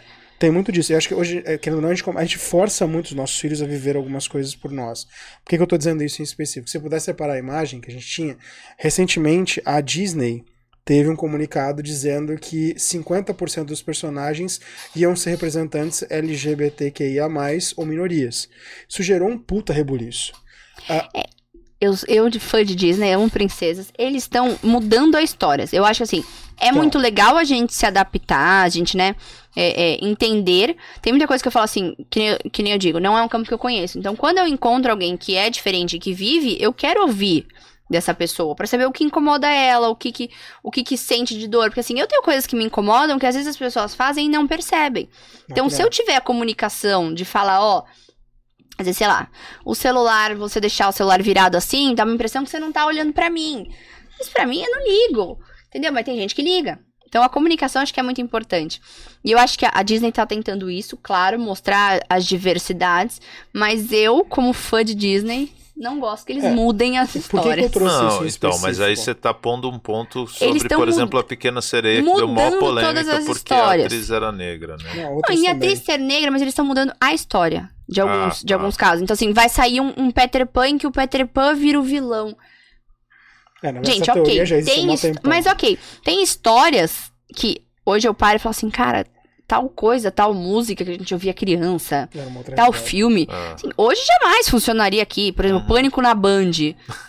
Não, era um contexto sociológico. Que, assim, Gente, era um programa que, assim, se tu passa aquele programa hoje, Cancelado. Sim. Cancelado. E na época era assim, todo mundo parava a vida domingo à noite para assistir, assistir, o Pânico. o Pânico. O auge da vida era o Pânico. E era uma zoeira descrachada. É, mas o que, eu, o que eu me pergunto muito é, é por que a gente está chegando nesse ponto? Por que, que eu citei dessa, dessa necessidade, entre aspas, da Disney fazer isso? Essa, essa medida foi muito questionada. E aí, se puder voltar a imagem um pouquinho, Tim. É que eu vejo é... o mundo meio capitalista, assim, eu não então, acho que. Não, é por isso que eu achei engraçado. Eu acho, também pensei nisso no primeiro momento. A, a Carrie Burke, que é presidente da General Entertainment Content, ou seja, ela é presidente de toda Olha a parte de conteúdo. Dele, todo... É, todo conteúdo de entretenimento, ela é presidente da Disney. Ela afirmava, ela afirmou isso, e ela deu uma entrevista. Aí, por que, que ela falou que ela estava defendendo essa pauta? Isso que eu achei muito interessante. Eu acho que é pansexual, que eu falei, não, de você então, gostar. Não é? ah, ah, pode é, ser. Pode que ser. gosta de tudo. É. Ela falou o seguinte: ah, eu sou mãe de duas crianças, as duas são queer.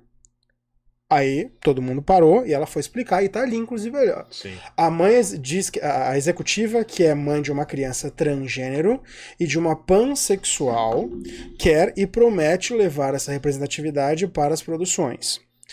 Uh, eu confesso que na hora eu me espantei, porque assim, tudo bem que a gente tá falando de uma mulher que tem puta acesso à educação e tudo mais. Então, logicamente, as crianças também devem ter, devem ser mais liberais. Agora, eu achei uma probabilidade extremamente absurda para duas crianças juntas já terem orientações tão diferentes. O que eu acho que, assim, o, isso é um exemplo do que eu falei para vocês, de eu saber diferenciar o que sou eu médica uhum. e o que sou eu Bruna.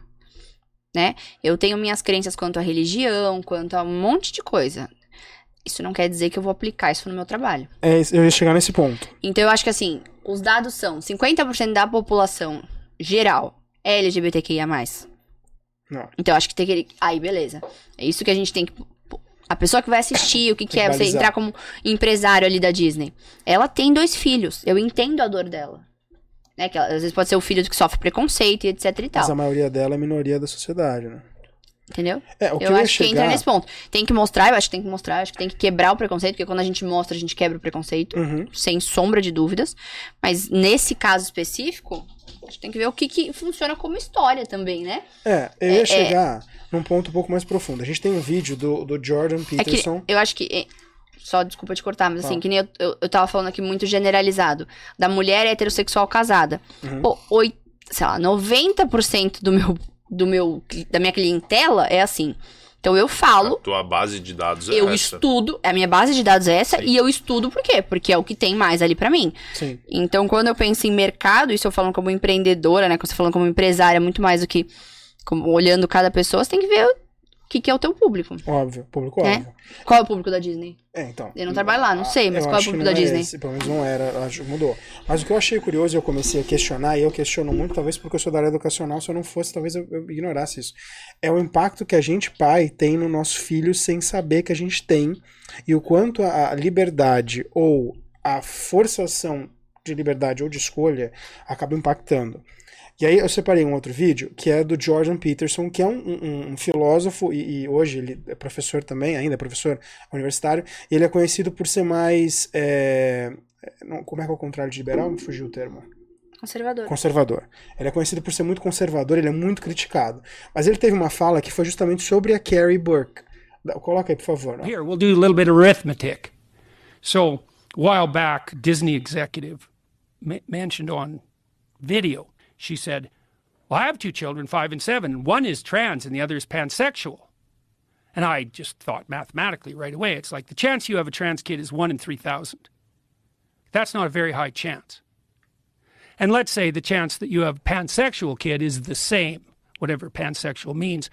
But whatever that is, is rarer than trans because no one ever even heard about it until five years ago. So the joint probability that you have a trans kid and a pansexual kid is one in nine million. The odds that you're a pathological narcissist sacrificing your own children to the glorification of your compassion is 8,999,999 to 1. So, like, do you have a trans kid and a pansexual kid? Or are you a devouring mother? Here, we'll do a little bit. Óbvio que o vídeo é extremamente. E ele se posiciona de uma maneira muito incisiva e acaba sendo até grosseiro. Muita gente até se incomoda com a fala dele. Uh, eu até falaria o contrário. A gente talvez deve ter tido esse exemplo muito claramente de forçação de barra hétero lá atrás, que era a mesma coisa. Uh, agora, essa. Até que ponto a gente começa a ter hoje, e até que ponto é saudável, no teu ponto de vista médico, tá? Que a gente dê liberdade ou tire liberdade sexual uh, e até de autoconhecimento para os filhos? Então, eu acho que é um tema muito complexo. Eu não tenho filho, eu não sou. Eu também não. Então, assim, eu sou hétero, eu, eu sou mulher, assim, é, é, é, um, é, muito difícil você falar isso de criação. Eu, eu vejo é pro, verdade é no discurso também. dela. Hã? Você é produto disso também, assim como eu.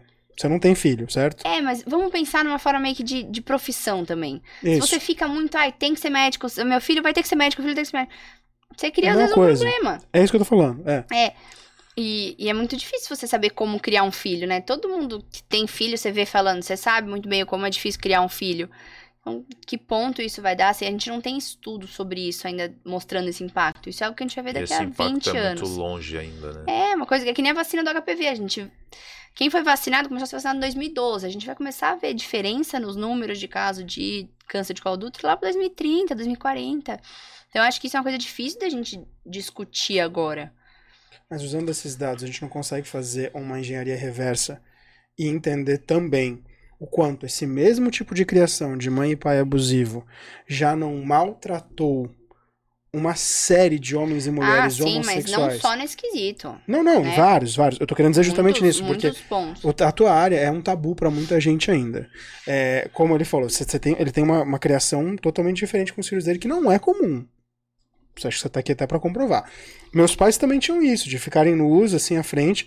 E, assim, eles sempre quiseram discutir tudo. Eu, até eles brincam que é, são, filho, são pais redondos e filho quadrado. Porque eu tenho maior dificuldade para discutir sexo com eles, eles acham tranquilaço.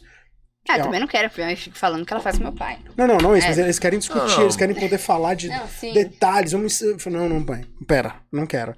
Mas sou eu, porque eu tenho realmente essa, essa trava. Agora, a gente é produto disso. A gente teve uma liberdade. É, a minha, minha dúvida é o seguinte: até que ponto a gente, como pai, e eu, como profissional na área de educação, tenho a liberdade de poder dar a liberdade ou de poder tirar a liberdade de uma narrativa dessa? O... É foda. Legal falar isso em questão de educação e, e, educação sexual, né? Não sei se você já leu o manual do Ministério da Saúde sobre educação sexual. Uhum. Ele é maravilhoso. Uhum. Quando você olha aquele manual, você fala assim, pô, não, não perfeito. É o que, que o manual ele diz? Que a escola tem a obrigação de te mostrar o que é. Né? Falar sobre sexo, educar, como se prevenir, né? O que, que é o sexo, é assim, é assado, sem colocar lados. Então, assim, nem falar sobre homossexualidade, nem falar sobre heterossexualidade. Você vai falar o que é o sexo. Sim. As formas que existem. Isso mostra você mostrar de tudo. E a pessoa vai saber o que ela prefere. Né? O que ela gosta, gostaria de seguir. Deixar muito. Mas a gente sabe que na prática isso não existe. Não é assim. Eu nunca tive uma aula de introdução sexual.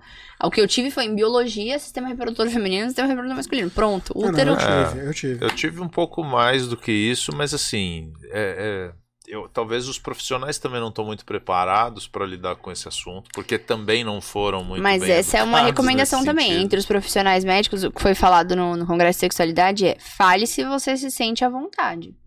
Eu já tive colega médico que já me encaminhou paciente que falou: eu não me sinto à vontade de falar de sexo. A pessoa era mais. A médica era conservada e ela não gostava de falar de sexo. Eu falei: ó Vai na Bruna, vai lá falar com ela que. Aí você não for, aproveita e vem aqui também. Mas isso entra. É, mas isso entra no, no, na medicina, a gente faz o que a gente se sente apto a fazer. Se você não corre risco de vida, eu posso me recusar de atender. Pô, mas é por isso que eu falei que você é um produto disso. E eu acho que é interessante você entender essa importância. É, assim como a minha, por exemplo. Você quebra uma barreira gigantesca quando você chega no Instagram e você fala de sexo. E eu não duvido que teve até gente falando assim, filha, não entra no Instagram porque tem uma mulher lá que tá falando de sexo. Eu não duvido que tenha isso. Uhum. Só que você quebra uma puta de uma barreira e você educa e você abre caminho, abre precedente para outras pessoas irem depois também para discutir de sexo. Como eu falei, cara, devia ter um urologista assim. Uhum. Devia ter, como por uma, Laura Miller, devia ter sexólogos masculinos também é. para poder falar. Eu gosto muito do, do, do Bruno, é que é procto. Um ele né? fala, é, Assim, a gente tem alguns, assim, eu, eu conheço o Bruno que ele é procto. E ele fala mais nessa linha. Então ele ajuda bastante homem, mas é difícil. É difícil.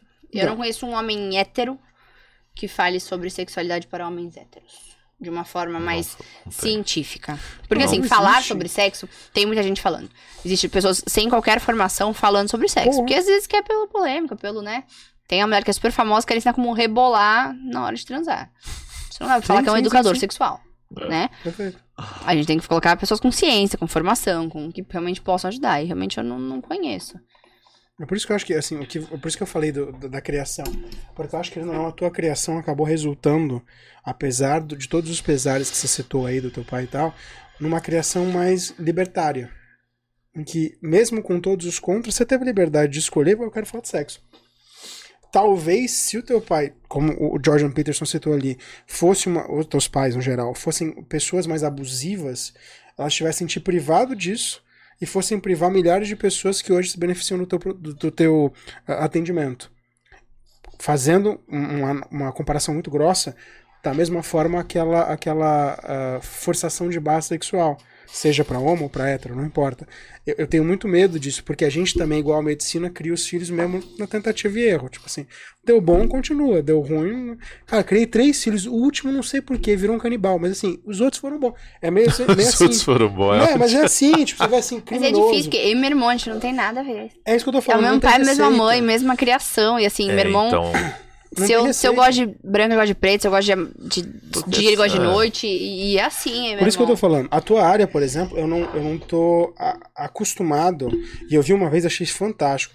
É, mãe e pai sentando com o menino, com a menina, e ensinando, tipo, ó, se algum adulto tocar aqui, você para, chama o professor, chama o tio, chama a tia que não pode. Essa é uma área que só a gente pode. Cara, é um negócio fantástico. E de educação sexual. Tá entendendo? É isso que eu tô querendo dizer. E, tipo, você já saiu bastante da ginecologia há muito tempo.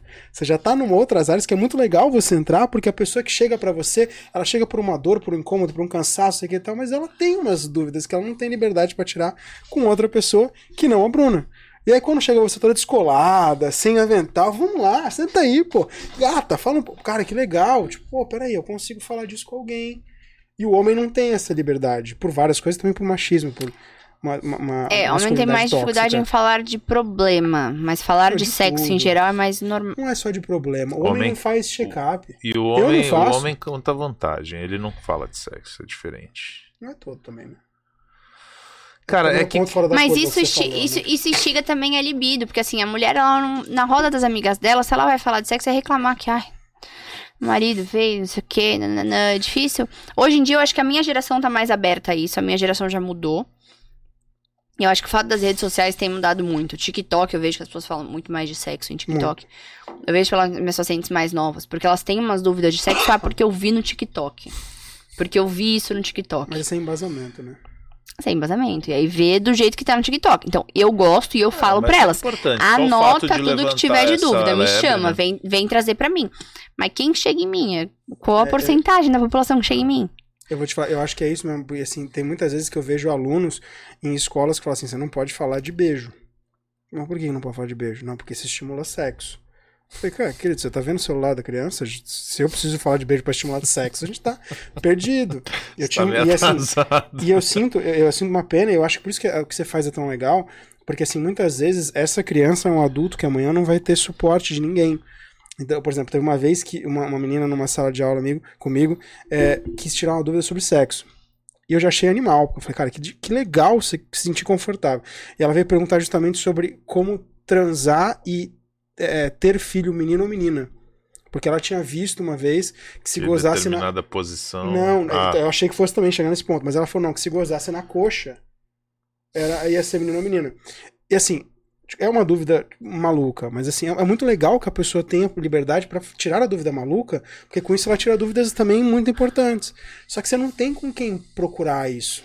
É, eu dei uma palestra uma vez e eu achei legal do, do que eles fizeram, é, é chamar ABC Aprendiz, que é no, em São Bernardo, Santo André, uma coisa assim. Eles são aqueles jovens aprendizes, né? E aí eu dei a convite de uma indústria farmacêutica, eu fui lá dar uma palestra. Um dia eu fui dar para as meninas e outro dia eu fui lá dar palestra para os meninos. Separado, para que desse Separado. liberdade para cada um e falar. E eu vi a diferença que foi. Porque as eu acho que se eles tivessem mais maduras ou os meninos? Completamente. Foram duas palestras completamente. Para as meninas eu falava mais e a complexidade das perguntas eram muito maiores. Os meninos era tudo risada e eu vi que eu tinha que fazer meio que um stand-up para poder chegar neles, assim. Eu tava meio que brincando. As mulheres eu conseguia falar mais sério. Na reunião com os meninos eu tinha que ser meio que brincalhona e não sei o quê. E, e assim, coloquei muita foto. Para os meninos ou para as duas? Tudo, Pô, é foto é genial, de tudo. Cara.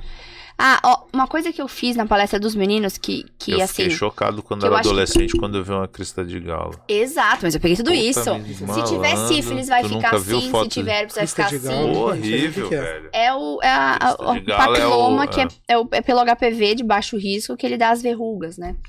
E aí eu coloquei. chega num nível, é... meu amigo, que eu falei o quê? Que é isso? Mas, por exemplo. Mas é bom o choque, você né? Você já ouviu falar de, de pênis com uma trava fibrótica? Trava, Por esse nome, não. É, Se você for falar, mais tá específico, de repente. O pênis, ele pode ser que ele nasce com uma fibrose ali. Então, assim, por exemplo, na parte de cima dele, Freio daqui. De mão. que faz com que ele fique levantado. Ah, Quando tá, ele fica não. ereto, ele puxa. Entendi. Tem alguma coisa Ah, aí puxando. tá, tá. Quando você solta aquilo, o pênis fica até mais. Ele consegue até alongar até um pouco, mas aquilo é um problema que precisa ser operado. Nossa, que Nossa, louco. mas quando que o cara vai saber disso? Fimose. É isso. Eu tenho amigos, eu tenho. Eu lembro justamente, eu tinha uns 20 anos, eles eram amigos do meu ex-namorado. E eles estavam zoando um deles que tava indo operar fimose, com 20 anos. E assim, na época eu tinha 20 anos, assim, os meninos estavam zoando, não sei o que e tal. Outro dia eu parei pra. Porque eu vi o tal da fimose. O menino que operou a fimose, eu cruzei com ele. ele tava, passei de carro, ele tava andando. Você E viu aí eu parei no- nos pensar. cara, né? Bullying, né? É, não, claro Você que os. Fimose. Homem, 5, 6 caras de É, 20 anos, é claro que o apelido dele virou como fimose, não Ah. tem como. E aí eu parei pra pensar, eu falei assim, meu, imagina como foi a criação desse menino, Uhum. que a família não percebeu que ele tinha fimose. Ele, até os 20 anos, também não percebeu como é que foi ele descobrir que ele tinha fimose. Exato.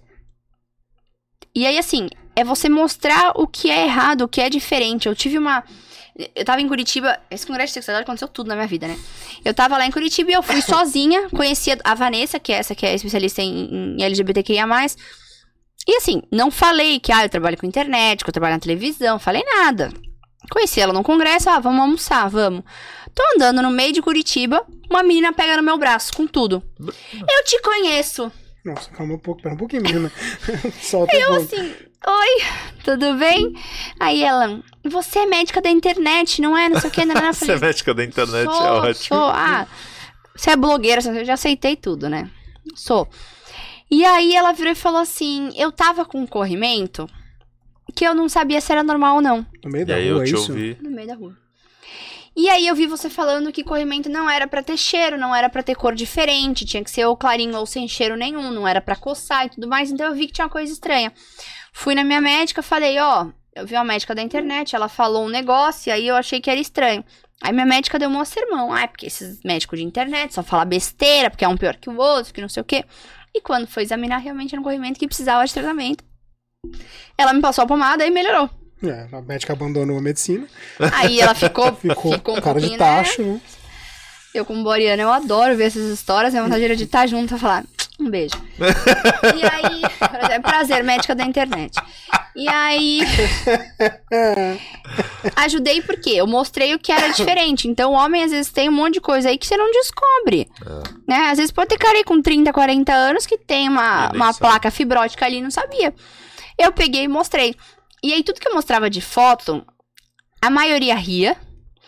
Mas sempre tinha um e outro que parava e prestava mais atenção. E aí olhava pro. Ou lembrava do. Mas pra mim, às vezes não falou nada.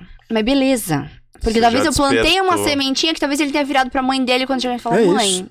eu acho Será? que. Será? Não, eu digo, será Pode que que falou não porque às seja vezes nada. não tinha também a liberdade de falar, mas, mas, Mas ele você tá criou com a isso na semente da cabeça. liberdade. Isso que é, isso que é fantástico, Entendeu? cara. E Essa empresa farmacêutica, eu vou até falar o nome MS, porque é um projeto muito legal deles.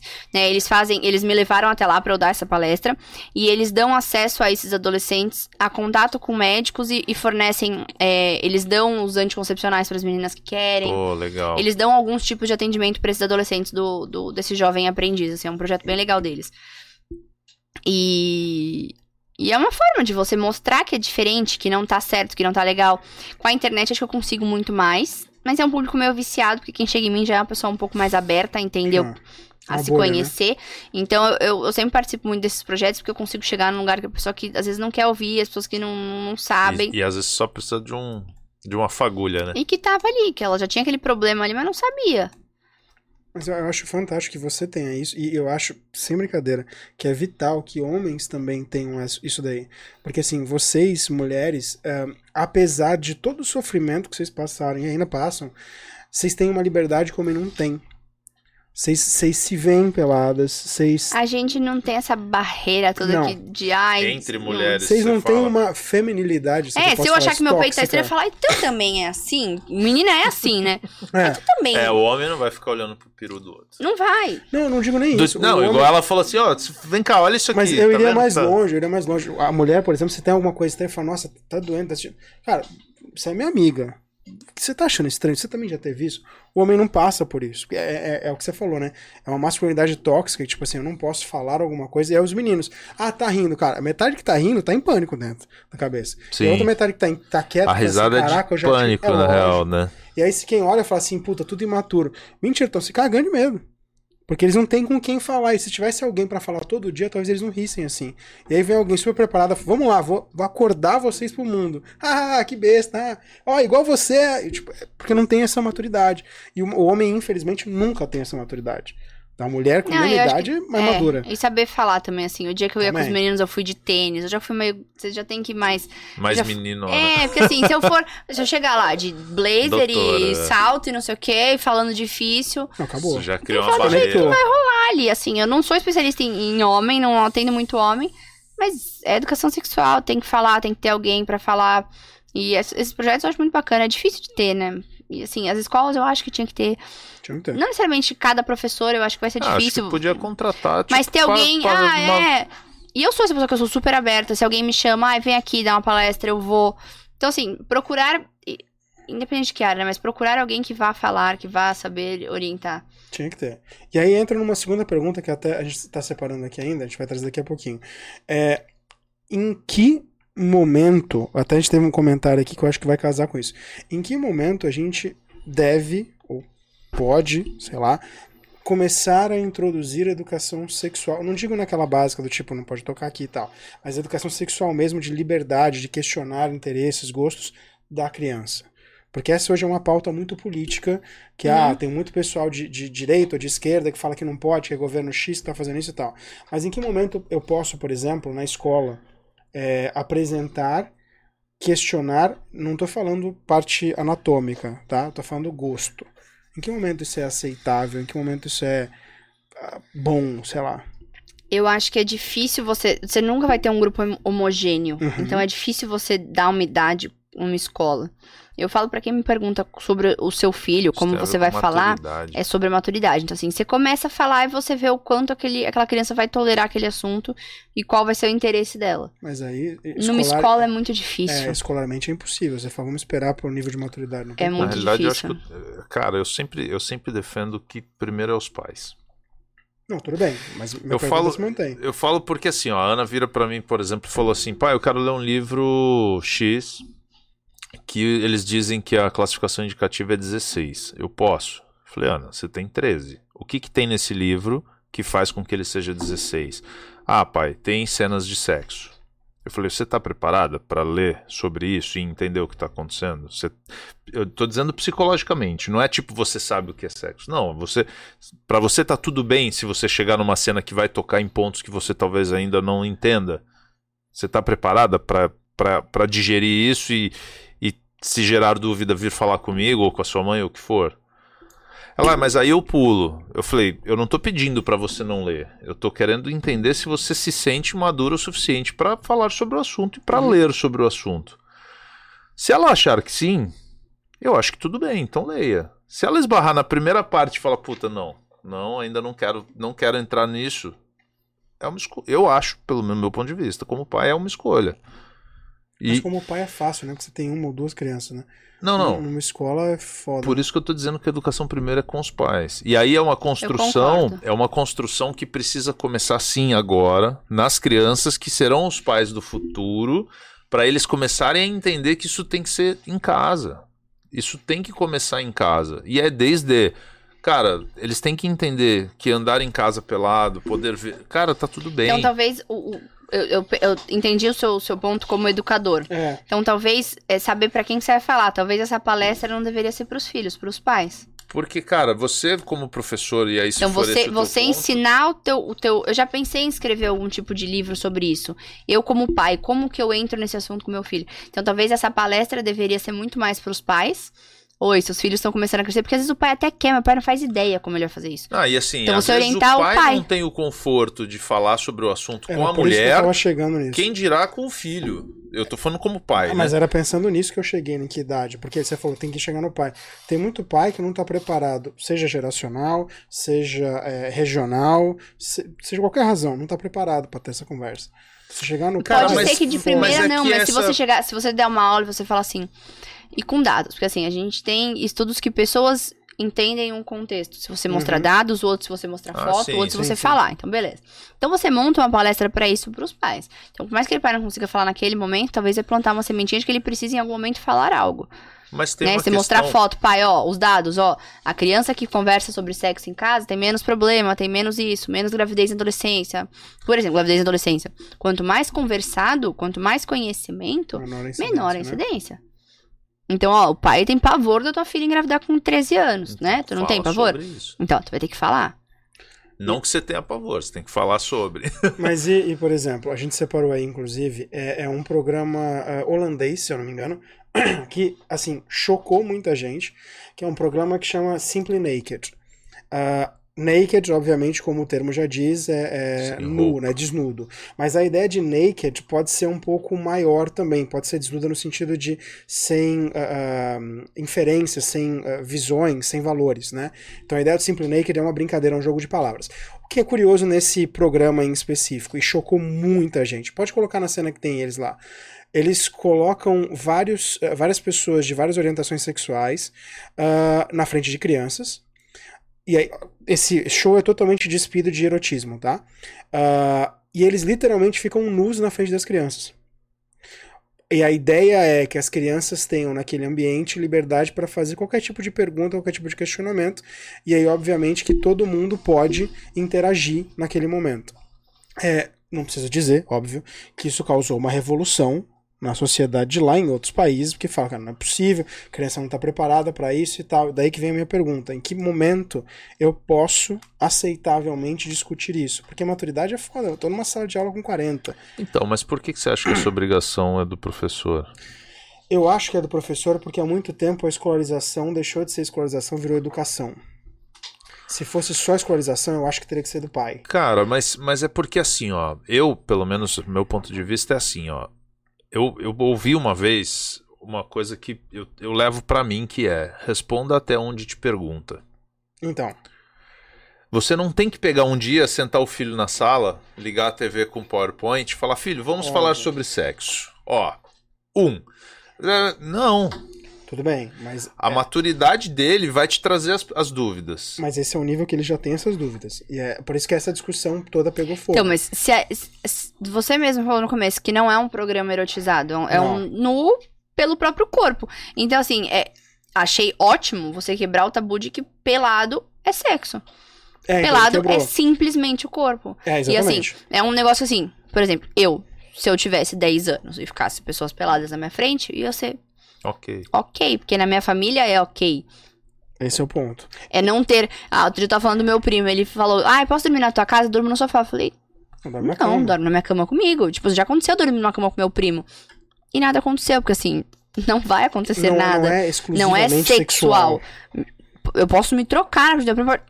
Nada vai acontecer. Meu primo tem a minha idade, eu posso ficar pelado na frente dele, posso Ok, é. não vai acontecer. Então eu não vejo problema em estar pelado ali, porque isso é conhecimento. Eu, como médico, eu acho muito bacana a pessoa conhecer o corpo e ver as diferenças do corpo das pessoas. Daí a minha pergunta. O que você falou eu entendi. Você mostra até onde tem dúvida. Show de bola. O problema é que nessa idade, as crianças já são um posto de dúvida. E ali o que eu achei legal é que não deu para ver bem no vídeo. Você tem corpos de pessoas que, inclusive, são operadas.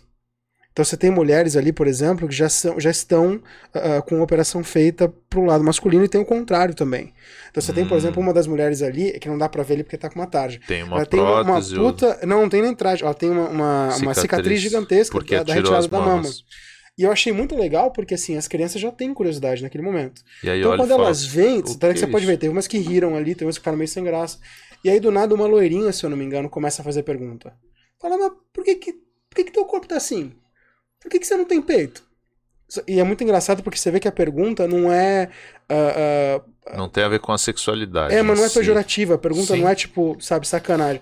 a pergunta Cara, mas deles mesmo. nunca é. Mas tem vários, porque vários cara, esses, mas... estudos, esses estudos filmados da criança que não tem preconceitos. Porque é a, é a criação que vai trazendo os é preconceitos. A criança endemoniada já vem já com vem isso, óbvio. Mas daí é a minha pergunta: em que momento e aí, assim, é, é Só que ensinar? o problema, só que ó. Aí vamos lá. Eu vou lá e falo que é normal, pode ser que a pessoa tenha um peito assim, que ela tirou porque ela decidiu. Aí ela vem de uma família extremamente conservadora que é totalmente contra. O pai vai vir te matando. Te matando. Por isso que eu tô perguntando. E eu não acho que seja só a escola, assim, eu acho que é difícil. É, não, é, é, difícil, mas eu acho que é um trabalho que, hoje em dia, eu acho que a Talvez sociedade... educar os pais. Pô, mas é foda isso, né? Hoje em dia, eu acho que a sociedade está muito desequilibrada, foi o que eu falei aqui. Hoje em dia, a escola não é mais escola, é educola. Né, porque ela é, é, responsável por educação e nunca foi. Desculpa, tá errado. Né, quando eu falo Ministério da Educação, eu fico com uma dor. É Ministério da Escolarização, é uma outra coisa. Não deveria ser educação, porque é. educação, como você falou, é casa. O ponto é, quando você não tem casa, alguém tem que. Em inglês tem uma expressão que é step in, né? Alguém tem que, tipo, dar o passo e assumir a posição. Só que, tipo, assume a pessoa que tá menos preparada, que é um professor que não conhece ninguém, que tá com 40 e nem tem filho ainda. Que muitas vezes não tem filho. Mesmo que tivesse, o grande ponto é. Em que momento é aceitável? Por exemplo, esse programa virou discussão a ponto de partidos políticos entrarem para querer processar, para querer proibir. Fala, não, você está expondo a criança a muitas coisas. Você falou do, do manual. Uh, como é que é o termo? O nome do, do livrinho? Manual de Educação Sexual do Ministério da Saúde. Isso. Teve, não sei se é esse. Ministério da Educação, acho. Teve um alguns anos atrás, ainda num governo, se não me engano, no começo do governo Bolsonaro, ou antes do governo Bolsonaro, que, falava que assim. mostrava, inclusive, órgãos sexuais. Caraca, virou uma revolução dos bichos, assim. Um negócio inaceitável. Não, como assim? A criança que nem quer saber ainda do que é pênis. Calma, ela tem um, não sei se você sabe. né? não, é, não, é, não é extra. Mas isso aí, às vezes, até é que. Por isso que eu falo, é educar quem não conseguiu ser educado. Porque a criança em si, ela não tá causando problema que, ah, não gostei de ver essa imagem. Tu vê que quem tá causando é, é o pai. Mas é porque quem vê a sexualidade pelo lado é mal Exato. é o adulto que já criou a, a maldade. É e nisso você Exato. diminui, você diminui. Por que, que muita gente quer transar adolescente? Porque todo mundo já fez, quer saber como é que é. Você quer ver como é que é. Às vezes a menina quer ter a primeira relação, ver como é que é um pênis. E às vezes você tira essa, retarda essa primeira relação dela porque ela já viu ali na foto, já viu como é que é. Eu também. Né?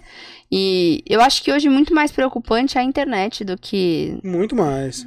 Mas a minha dúvida é como é que a gente uh, quebra esse, uh, essa consequência, assim, esse efeito manada. Porque você fala, tem que educar o pai, cara, mas o pai não tá pronto para ser educado, infelizmente. Ah, então vamos ter que educar o filho, mas o filho não dá para ser acessado.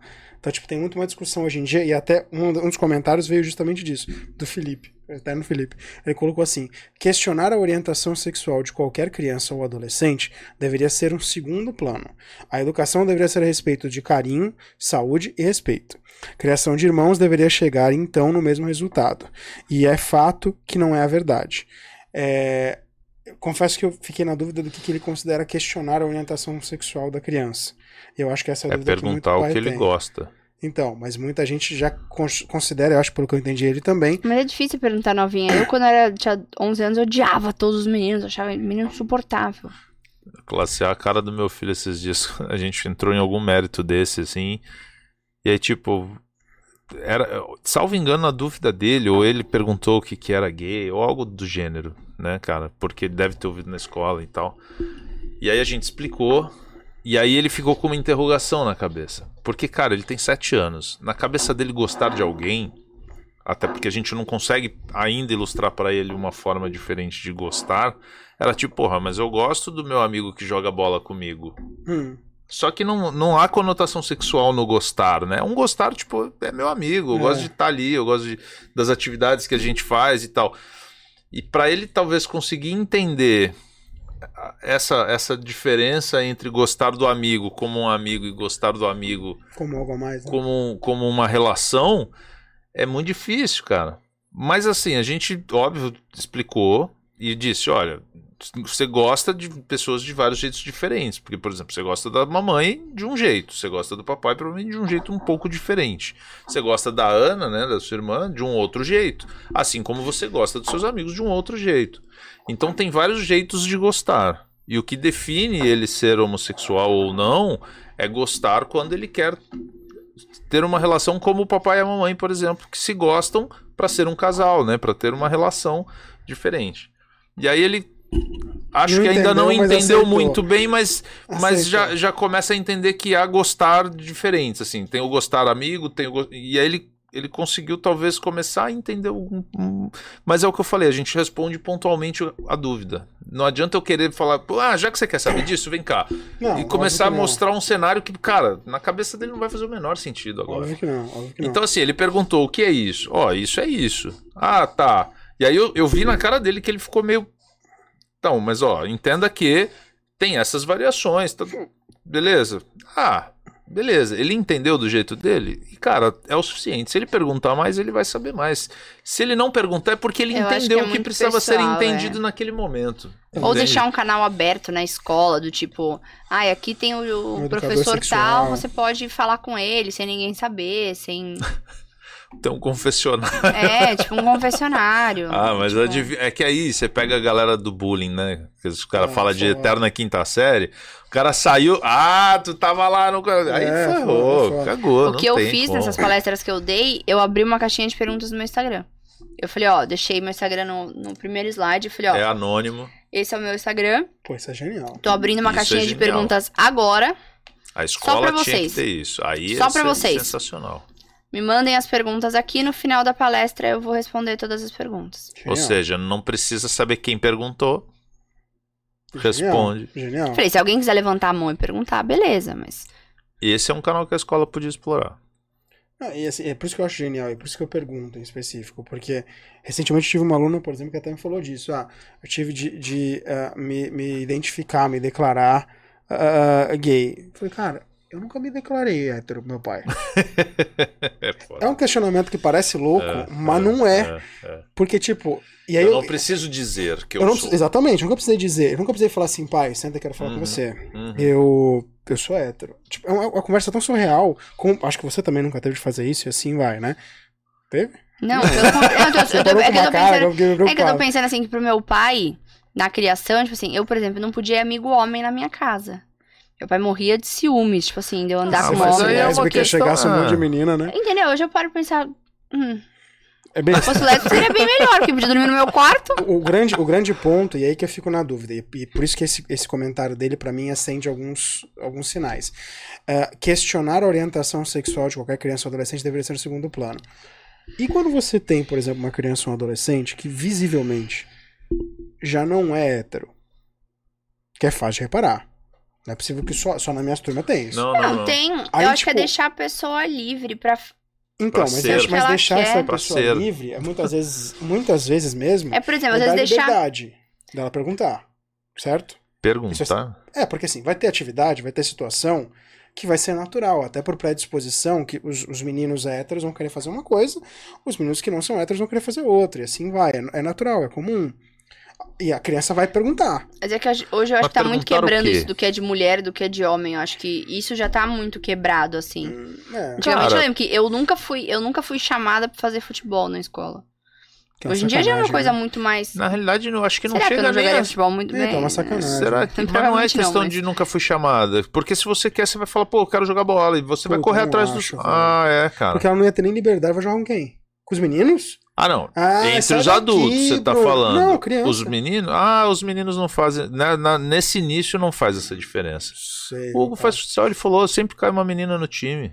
Então, Então, mas hoje, é muito mais comum. É que eu não sei também, eu sempre fui muito menininha, assim, eu sempre gostei de balé, de princesa, de... É difícil eu discutir sobre isso. Eu, eu acho que é é uma coisa muito difícil de eu falar sobre. É, Eu não sei, eu acho eu só sempre que... fui bem... Eu acho que esse questionar que foi colocado aqui, por isso que me acende alguns sinais, é um questionar na cabeça do pai.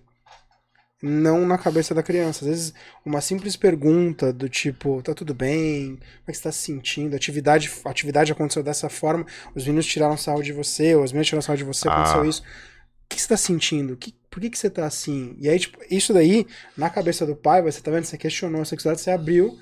ah, que eu já- eu já vi isso acontecer. Não, tá, e eu aí, tô tipo, você, tá pensando. vendo? Você, você abriu, você colocou na, cabe na cabeça do meu filho a ideia de falar, querido, não fui eu que coloquei, já, já tinha isso há alguns anos, né? Não é possível.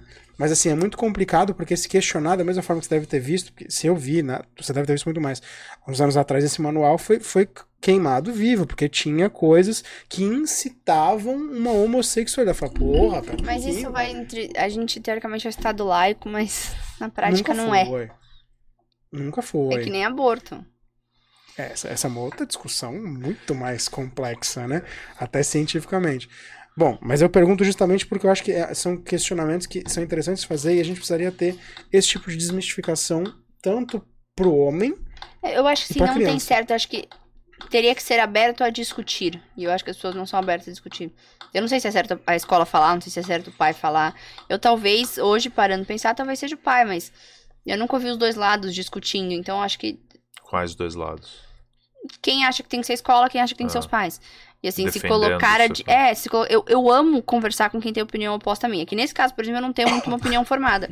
Mas assim, eu amo conversar com pessoas que você têm opinião consegue, contrária à minha. Você consegue criar um mundo imaginário na sua cabeça que você seria mãe, uma vez que você já é filha. Então, e mas pra mim é fácil, eu sua... vou falar de não, sexo não. normalmente. E qual seria a sua suposta postura em relação a isso? Esquece, Bruna, doutora. Mas é que a minha cabeça já é uma cabeça muito não, ok. Bem, mas Tanto que assim, minhas filho. primas vêm falar comigo, eu tenho afilhada. Então, e você assim, sente que você seria assim com a sua filha? É isso que eu ia perguntar. Sim, elas. A, a, minhas primas, assim, eu vi crescer, vi nascer e tudo. E assim, eu já consigo então, falar mas normalmente. É diferente você falar com a prima. Então, eu não sei no teu filho, então é difícil Não, eu, sei, por isso que eu tô falando. Eu sei que é. Eu tô, eu tô querendo mas, só que você talvez mundo, tente criar pensa, um mundo imaginário, imaginando... Eu tenho uma filha, vai. Minha filha vai ver que eu tô na televisão falando sexo. Alguém vai chegar para ela na escola. A minha preocupação, na verdade, é o contrário. É o que vão falar é pra minha filha, sofrer. tipo... É, você é filha da hora que descobrir, entendeu? Então, assim, ah, tua mãe fala de sexo na TV. Será que vão falar de uma forma Surreal, legal? Né, cara? Será que vão falar de uma forma pejorativa? Será que vão zoar minha é. filha? Será que não vão? Não sei. Que nem eu. É difícil. Eu tava conversando isso com uma amiga esses dias. Eu, te, eu tenho muito sonho de ser mãe. Muito. De gestar e ser mãe. Acho que por trabalhar com obstetrícia, é ver grávida, então a vontade de que gestar é, é bem importante. E aí eu, eu pretendo congelar os óvulos esse ano. E eu tô com 29. Com 35 eu coloquei uma idade que se eu não casar, eu vou ter filhos. E aí eu penso, será que eu sou muito bem resolvida nesse ponto. Quero ter filhos e aí vou ter sozinha se eu não tiver um marido. Será que meu filho não vai sofrer muito preconceito daqui a 10 anos? Na escola? Pelo fato de você... De não ter pai. Por, hoje em dia, tu não, tu tá atrasada nesse pensamento. É? Desculpa, não porque sei. hoje em dia é tão Eu comum não conheço não ter... ninguém que já que aconteceu isso pra gente conversar, Mas não entendeu? Tem, é difícil. divórcio já é não ter pai hoje, quase. Muitos. Muitos. Tem uma é. pá de pai que nem sabe. Eu você achei que um você fosse ter medo que... contrário, medo de ser, você ser trabalhar com sexo. Eu tenho também esse medo, tem vários Isso medos. Eu achei, porque, vários assim, medos. Eu acho surreal já você ter que... esse medo. Eu acharia normal uma pessoa que, que é sex worker mesmo, que seja prostituta ou, ou OnlyFans, aí eu até entenderia. Você Tipo, se, se, você não se mostra... É que, é que eu não sei se as crianças hoje em dia fazem bullying, mas assim... Né? Quando eu era criança, as coisas eram muito mais você zoar então, e Tem um e período da escola que né? eu acho que sim independente. Eu acho que ainda hoje rola muito, mas. Mas médica, você acha que não rola ainda? Então, mas depende, mas não vai cara, ver como porque médica, a exposição, então, a exposição como... que a Bruna tem mas com você... o assunto que ela aborda, talvez para os adolescentes eu acho que ainda rola um bullying, mas ela não, sim. Ela não fala com uma hora. Mas eu acho, mas aí eu posso te falar real como pai, eu acho que talvez tenha como você lida com isso com ele. O quão madura sua filha vai ser por como você lida com ela de receber isso. Porque assim, eu acho que o bullying ele afeta muito a criança quando não há preparo de repente para lidar com a coisa, ou se ninguém lida com a coisa com ela. Exemplo, tá? É, meu, a gente, óbvio, na nossa geração, eu principalmente também vi muito bullying. Eu sofri muito bullying na escola. E se você tem um respaldo para debater isso que é dito para a criança em casa de uma forma que ela se aceite ou que ela entenda o que está rolando, eu acho que é mais fácil. O que eu acho que as crianças sofrem demais é porque elas apanham na rua e em casa elas não têm um pingo de discussão de, ou de, de abertura para dizer assim: olha, estão me batendo por causa disso. Me batendo, não batendo é, fisicamente, mas mas pegando num ponto para poder dizer assim, porra, eu tô sofrendo na escola por causa disso aqui. E o pai ter o discernimento de dizer, filho, mas vem cá, ó, você é assim por causa. E, e fazer com que ele perceba quem ele é e que ele se aceite daquela forma. Seja o, o, a questão que for. É, então, eu acho que no teu caso ainda, se for um bullying pensando muito mais, ah, pô, tua mãe. É... E se ela tá bem com isso, ela entende que esse é o teu trabalho, que o teu trabalho toca um monte de gente ela vai cagar para isso. Eu tenho certeza que vai ser uma coisa do então, tipo. É, é mudanças de geração. Eu acho que a nossa, a as próximas gerações vão ser muito mais abertas para tudo. Né, do que a nossa não era, porque até o, o, tipo de bullying. Antigamente era feito bullying por umas coisas que, assim, hoje, se você contar pra uma criança que zoavam por tal coisa, fala. Não, já não corre. Ah, não, zoava porque nasceu sem uma perna. Imagina, daqui a é. Fala pro seu filho sim, isso. É, Quando você era criança, zoava quem, quem tinha alguma deficiência física. Teu filho falava, mas. Por quê? Não, zoava porque, pela cor da pele. Hoje em dia já fala, nossa, mas como assim? Fogo no racista, é uma outra pegada já, né? Eu, eu acho que é diferente. Por isso que eu acho. Eu, eu fico pensando muito como é que seria na tua situação. Porque é, eu vejo, como eu falei, né? Eu vejo muito como um pêndulo. Eu acho que para tudo. Você vê, até no nível de consumo, vai, de, de substâncias, drogas, coisa assim. Na minha época, por exemplo, diga não às drogas, tinha camiseta na rua, não sei o quê. Hoje em dia já é uma coisa muito mais assim, não, mas peraí, o que que tem? Não, mas é só maconha, é só, é só não pode crack. Então já, tipo, mudou um pouquinho o nível. Eu acho que, não, você tem um papel muito grande também nesse pêndulo. Né? Porque você começa a, a desmistificar e. e a, eu ia falar desmoralizar, mas não é o termo. Despudorar um assunto que ainda, nossa, mas não pode falar disso, assim. Não, não pode. E, tipo, já hoje em dia já pode. Já. É, eu, eu, eu brinco com a questão da maconha, eu, eu as pessoas me ouvem bastante pelo fato de que quem me conhece sabe que eu não fumo, de jeito nenhum. Odeio qualquer coisa que fume, que joga na minha cara, que vem fumaça, que não sei o que. Eu não fumo. Mas eu sou extremamente a favor da legalização da maconha. Por muitos outros fatores. Cientificamente não tem tantos danos, não tem, né, tem muitos benefícios. Hoje é usado para tratamento de dor, para endometriose, para um monte de coisa. Você só vai criando ansiedade, para insônia, para um milhão de coisas. E assim, mesmo que seja para uso recreativo. Mas você tá falando do canabidiol? Ou maconha que maconha? seja. Maconha que seja. O que, que eu tenho a ver com o que você vai fumar? Para mim entra num ponto que assim. Você fuma cigarro normal. É eu não gosto. Que... É, eu não gosto de cigarro. Eu, Bruna, não gosto de cigarro. E não é por isso que você é proibido de usar. É maconha. Por que, que a maconha é proibida? Porque eu escravo que fumava. Aí você entra no negócio que é, tem um preconceito de anos. aí também, é. É, mas é engraçado que Econômica. você já tá no, no, pêndulo no extremo, né? Porque você, na nossa geração, eu digo nossa porque eu tenho quase a mesma idade que você, é, a visão era outra. Não sei você. era marginalizado né? a parada. É, era muito marginalizado. Sim. Muito ah, não, eu sou de Santos, todo mundo fala maconha. Então, mas, mas, é e, assim, ah, não, é mas, mas é porque você também. Eu, eu sou um pouco mais velho que vocês, e assim, eu acho que já começa a ter uma transição do marginal pro ok. É. Agora já é meio, ah, todo mundo fuma essa porra, foda-se. É, e se para pensar nos nossos pais, foi o cigarro.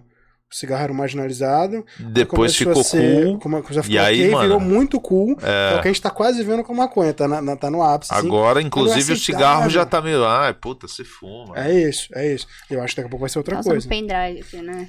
É o quê? o pendrive. pendrive também agora. então, agora tem isso, que eu acho, não, mas daqui não é cigarro, não. Isso é o cool, que que é. Isso? é. Não, que... Vape. Porra, peraí, cara. É então, muito assim... pior, porque tu fuma a todo momento o dia inteiro, né? O cigarro se acende, fuma ali. Cigarro... Ele apaga, né? Cara, enfim, eu não sei no que, que o vício tá imperando hoje. O único vício realmente que vai ter é uma parte 3 desse papo. Porque, assim, o chat agora com o Felipe, Felipe acordou, Felipe mandou mais oito comentários aqui embaixo, uh, colocando assim, uh, e qual o problema da criança visivelmente não ser hétero, se ela visivelmente não é hétero, o papel dos pais e dos educadores é apoiá-lo e instruírem, isso é interessante, ó, para que a orientação dele não se torne um problema. É questionar como você está fazendo e querer rotular a orientação de qualquer pessoa, porque visivelmente outro rótulo que não teria necessidade de uma criança ou adolescente. É, é difícil isso. Tem pessoas que são mais eu fico zoando que meu irmão ele é muito mais delicado que eu. Eu sou então, muito mais bruta que meu irmão. Eu e assim. É, acho que isso aqui é muito subjetivo, é. não é objetivo. eu acho complicado, Felipe. Eu entendi teu ponto, mas acho complicado. É, enfim, é, a gente já tá aqui, daqui a pouco batendo, inclusive batemos 11 horas já. O papo realmente vai rolar. Você vê que você é um problema. Você percebe? Porque da última vez a gente foi embora porque era meia-noite já. Hoje a gente tá indo embora quase porque são 11. Enfim, para poder caminhar, quer mandar alguma mensagem, quer falar alguma coisa, fica à vontade. Tudo certo. Mandar um beijo minha mãe porque ela sempre tá vendo. Ela fica até o fim. Beijo, mãe. Não é só a sua, não. Meus pais já mandaram umas três mensagens do, do Zafa, do não sei o que aqui. Um monte de coisa. É, e aproveita como é que as pessoas conseguem acessar. E, e, fala um pouquinho, que eu acho muito legal, do, do quadro Sexualidade Descomplicada no, no, na Globoplay, que eu acho muito bacana as pessoas acessarem. É, no Instagram é arroba Bruna Knudsen. Não sei se tá escrito em algum lugar, porque o Knudsen tá, é difícil. É. Aí, é só Bruna Knudsen. E toda terça-feira, meio-dia, no JT1, que é o jornal do horário do almoço da TV Tribuna, aqui para quem é de fora, né, da TV afiliada da Rede Globo da nossa região. Eu falo temas sobre a saúde feminina mais puxados para a sexualidade. Da última vez eles fizeram uma enquete, então a gente está seguindo os temas mais sugeridos pela, pela população. Mas a gente já falou de tudo um pouco. O quadro tem quase dois anos, então a gente já falou de tudo um pouco e fica tudo salvo no Globoplay. Então digita meu nome lá, ou Sexualidade Descomplicada, vocês conseguem achar tudo. Não precisa ser assinante do Globoplay para conseguir ver esses vídeos. Que legal. Show de bola. Então, arroba Bruna Nutzen e tem o site também. É, o site é mais para marcar consultas, achar os contatos e tudo mais. doutorabrunak.com.br. É que chique, doutor. DRA, aí que a gente colocou lá. drabrunak.com.br. Muito, muito legal. Bacana. Caio? Bom, agradecer mais uma vez a sua presença. Mais o papo foi é, sempre bom, né, cara? Eu gosto quando o papo flui assim e vai por caminhos e volta. Eu, eu gosto bastante quando quando as pessoas vêm aqui e entendem que aqui é um papo e, e acho que hoje foi um desses dias. É, agradecer também quem ficou com a gente, né? Até agora, três horas já aí de papo. É, tem muita reflexão no papo de hoje. Eu, como pai, é, acho que as pessoas precisam abrir um pouco mais a mente para olhar para os seus filhos com um olhar é, talvez mais, eu não nem sei se eu diria liberal, mas um pouco mais humano de entender que cada um é cada um e que, e que eles precisam respeitar o que, que cada um sente, né? Não querer impor nada e enfim. Bonito, bonito. Por aí. Bonito. E se quiser acompanhar um pouco do E se quiser saber na, na quem é o Caio Oliveira no dia a dia, Caio Oliveira Arquitetura em todas as mídias, YouTube, Instagram, inclusive o YouTube agora está com força total. Inclusive, estamos com uh, o canal de membros aberto. Você pode se tornar membro do Caio Oliveira Arquitetura. Lá a gente vai discutir, vai tirar dúvidas, vai fazer vídeos exclusivos para os, os membros. E é isso. Lá temos três categorias. Tenho certeza que uma delas vai se encaixar para você. Entra lá e vira membro. Dá uma força porque o conteúdo está muito legal. Inclusive nos próximos dias tem muito conteúdo novo aí. O pessoal tem pedido vários temas e estão saindo os vídeos logo logo. É aparecido para mim todo dia. ali. Uh, bom, volto a falar só porque esse papo no final ficou muito mais denso, muito mais profundo do que muita gente imaginava. Ó. Volto a citar aquela frase que eu citei lá no começo do Karl Popper: a verdadeira ignorância não é a ausência do conhecimento, mas a recusa de adquiri-lo, inclusive sobre a sua própria sexualidade. Então, assim, se tiver na dúvida, você já sabe que tem o arroba Bruna Knudsen para você poder pelo menos perguntar aquilo que você sempre quis e nunca teve para quem perguntar. Porém, se você quiser e sim perder likes nesse caso, ó, são nesses daqui, ó. Você tem aqui na Twitch, lembrando que toda segunda-feira às 20 estamos lá na Twitch rolando ao vivo. Também temos aqui no nosso YouTube e lembrando que no Facebook e no Instagram você consegue acompanhar mais detalhes e vários cortes dos papos, inclusive os de hoje. Caio, no arroba Caio Livre Arquitetura, e eu, se quiser conhecer um pouquinho mais do meu dia a dia, é o arroba Idiomas ou arroba João Badiali. Agora, uma coisa é certeza, próxima segunda-feira estamos aqui de novo com outro papo menos sexualidade e sensualidade, mas com certeza com menos likes também. Então fica ligado, próxima segunda estamos de volta. Tchau, tchau, gente! Valeu!